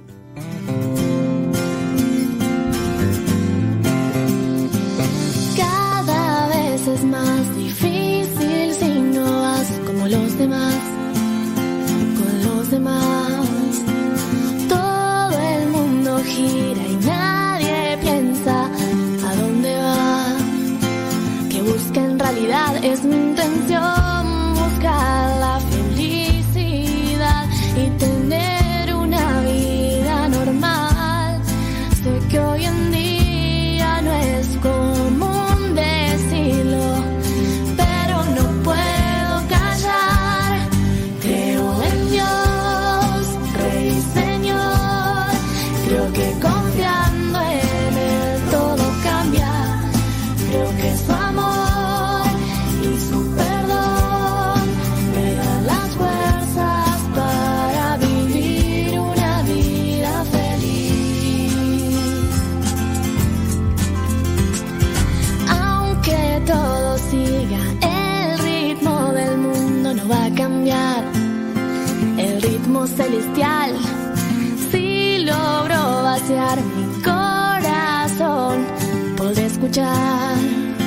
Su música es mi.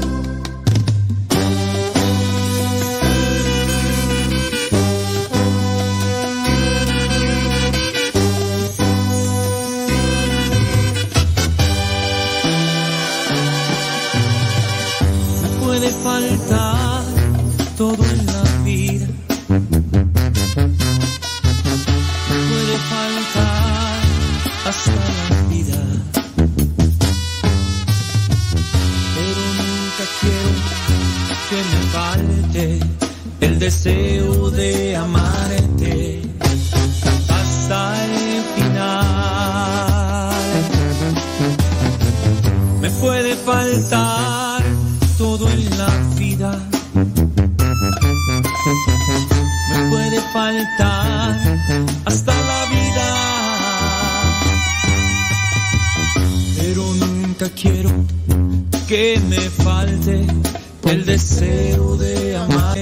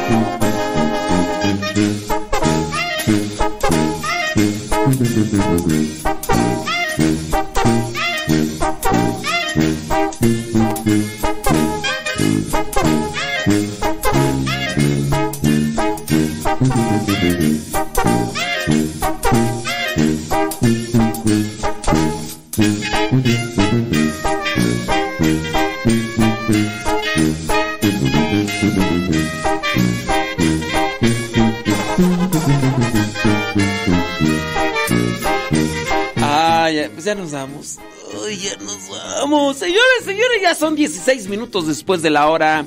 Muchas gracias. Ay, Carmela Niña. Ay, Carmela Niña.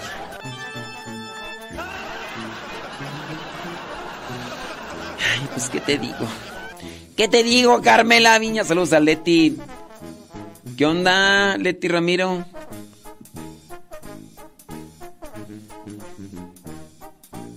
¿Anda descansando el pariente?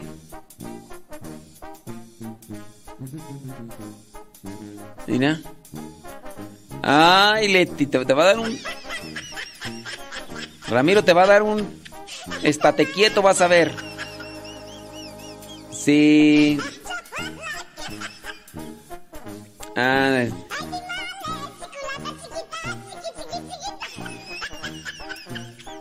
¿A poco? Ay, Rosalía, traes puro sueño, Rosalía. La verdad es que yo voy a ser santo a mi abnegado, virginal y sumiso esposo. Somos hijos de Dios. Ándele, pues. Pues, ¿qué te digo? Dice, cuando mi niño eh, tenía solo un año de edad, yo caché a mi viejo con otra mujer en casa de sus padres y le creí que no había hecho nada porque me lo juró por Dios. Ay. Ay, todavía, todavía crecen los santos reyes. Conozco, conozco a una persona que miren, si de por sí ya está mal jurar por Dios, si de por sí ya está mal jurar por Dios, este señor da cursos de Biblia. Ha ayudado a que otras personas conozcan de Dios. E incluso algunos de ellos han abrazado un compromiso sacramental y un compromiso eclesial. Un compromiso de cristianos. Están tan agradecidos con este Señor. Este Señor que anda de pirinola suelta.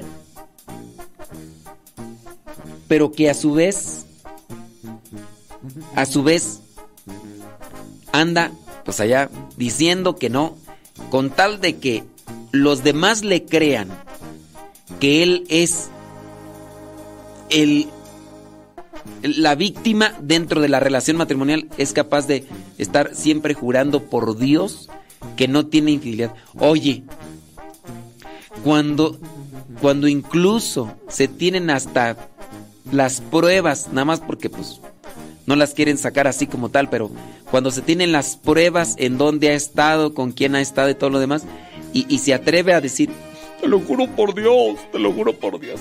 Aquí lo malo es que es un señor que ha ayudado pues a muchas personas. Ha ayudado a muchas personas a conocer a Dios. Porque sabe de Dios. Porque conoce la escritura. Anda de libidinoso. Anda de libidinoso. Y jura por Dios.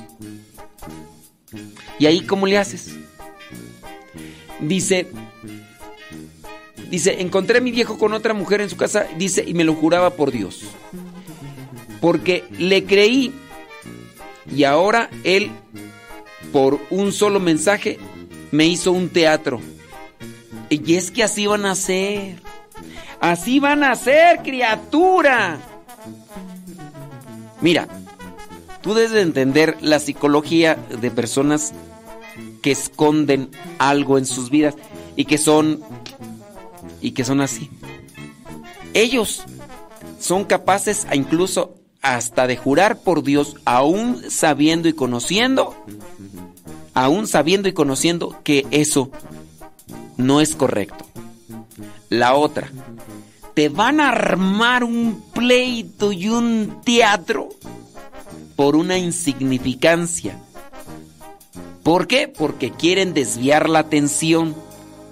Como les estás, como están dentro de lo que vendría a ser el ojo del huracán, cuando te encuentren a ti algo así, no, no de las mismas circunstancias y al mismo nivel, hasta por una coma te van a armar un teatro porque lo que quieren es desviar el enfoque, desviar la atención.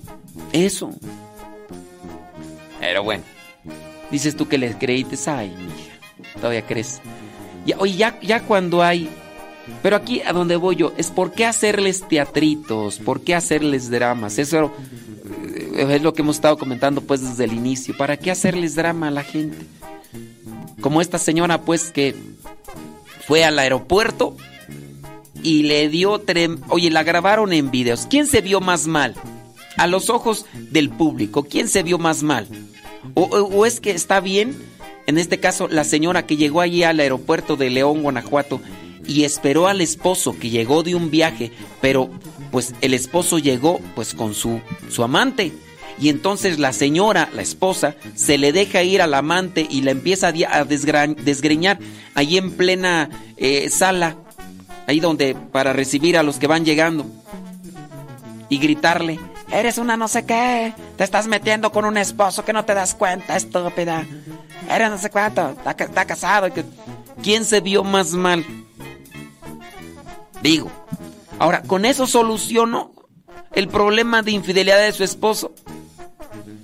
No, con eso hasta le va a dar más, le va a dar más crédito al- para decir, ya ves, por eso me quiero separar por- de ti, porque eres tóxica, tóxica. Sí, a lo mejor, a lo mejor, eh, van, van a decir, no, pero está bien, está bien que se la desgreña, hija de eso, ¿para qué se metía con...? Pues tanto ella como él, los dos, al final de cuentas. Aquí la, la cosa es estar bien, ¿no? La cosa es estar bien y... Dice por acá un otro mensaje, ¿qué dice tú? Bli. Dice yo, padre, mi testimonio. Dice, era muy celosa, pero cuando asistí a mi primer retiro y me acerqué a Dios, cambió todo en mi hogar. Y hasta nos casamos, nos confesamos y ya podemos comulgar. Aunque a mi esposo le falta todavía mucho y yo creo también a mí. No sé si sea justificable, pero sí se siente uno mal y triste y enojado.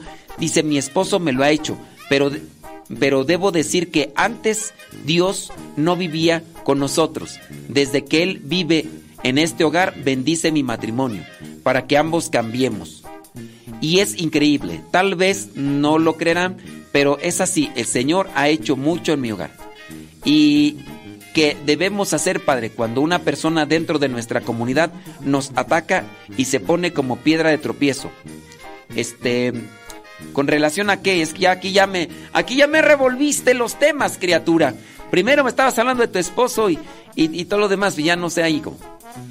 Dice que tú, me corto las ganas de lavar, te estaba escuchando. Como no tengo lavadora, modo, a hacer ejercicio, hacer ejercicio. Hacer ejercicio. dice por acá una señora, dice, se vio más mal la esposa. ¿Ya ves? ¿Ya ves? ¿Para qué le armas, para qué le armas teatritos al viejo? Y mira, el viejo, de, de, por sí no es William Levy. De por sí no es William Levy. Luego le, le armas tremendo pleito. Mira, dentro de la psicología del hombre se va a creer más importante. Se va a creer la última Coca-Cola del desierto, el último vaso de agua del desierto. Porque le andas armando, o sea, se están peleando dos mujeres por él. ¿Qué va a sentir dentro de su ego el viejo? Las traigo muertas. Las traigo muertas. Ay, así. Sí, estoy bien sabroso, estoy bien buenote. Hasta se pelean por mí estas cosas. Estoy bien buenote. Lo único que lo van a hacer es esponjarse más, creerse más. ¿Para qué, qué. Pero en fin, en fin, en fin. ¿Qué más tú? Dice... Uh, pero ya el estrés le estaba trayendo enfermedades. Por eso ya está aquí escuchándonos. Ándale pues. ¡Salud, Ramiro! Dice, yo trabajaba aquí en la casa. Ya trabajará aquí en la casa. Dice, primero Dios, que se acomode. No, pues, qué bueno, qué bueno el viejo. Saludos. Dice, es muy bonito y gratificante reflexionar sobre el actuar hacia el esposo y al final del día pedir perdón por las palabras y actos desagradables hechos a la pareja y agradecer por todo lo que hace para proteger. Yo hice esa experiencia anoche y la verdad sentí mucha paz en mi corazón. Qué bueno. Dice, una pregunta, padre. Mi cuñado siempre ha andado de pirinola suelta con cualquier mujer que se le atraviesa, con cualquiera. Ay, y ahora sus hijos están haciendo lo mismo que su papá. El hijo mayor ya anda con una niña menor de edad y le ha dicho ya no tiene nada que ver con su esposa, que ya no vive con ella y se expresa muy mal de ella. Me pregunto, la mamá de esta niña, que si es verdad todo lo que él le ha dicho su hija sobre la esposa de él, y la verdad no es cierto, padre. Él vive con su esposa y sus hijos. Ya le dije a la mamá de esta niña que no es verdad, pero me dice que yo hable con su hija para que crea, pero me da miedo eh, que se entere mi sobrino que yo fui quien le dijo la verdad y, y me reclame, padre. ¿Qué hago? Ay, Jesús del huerto. Mira, yo, yo diría que no te metas, no te metas tú. Tú no, es tu sobrino, ni siquiera tú eres la mamá. Todavía las mamás creo tendrían la responsabilidad aquí de hablar con la mamá de esa menor de edad que anda con tu sobrino, que además está casado y tiene hijos. Yo diría, no te metas. No te metas. Deja que ellos arreglen sus problemas. Vas a salir crucificada. Vas a ver, vas a ver. Aquí la muchacha menor de edad, si no le quiere hacer caso a la mamá cuando le está dando consejos, pues ni modo que pase el, el trago amargo. Que pase el trago amargo ya hasta después. Pues a ver qué pasa. Pero hay que lanzar los consejos.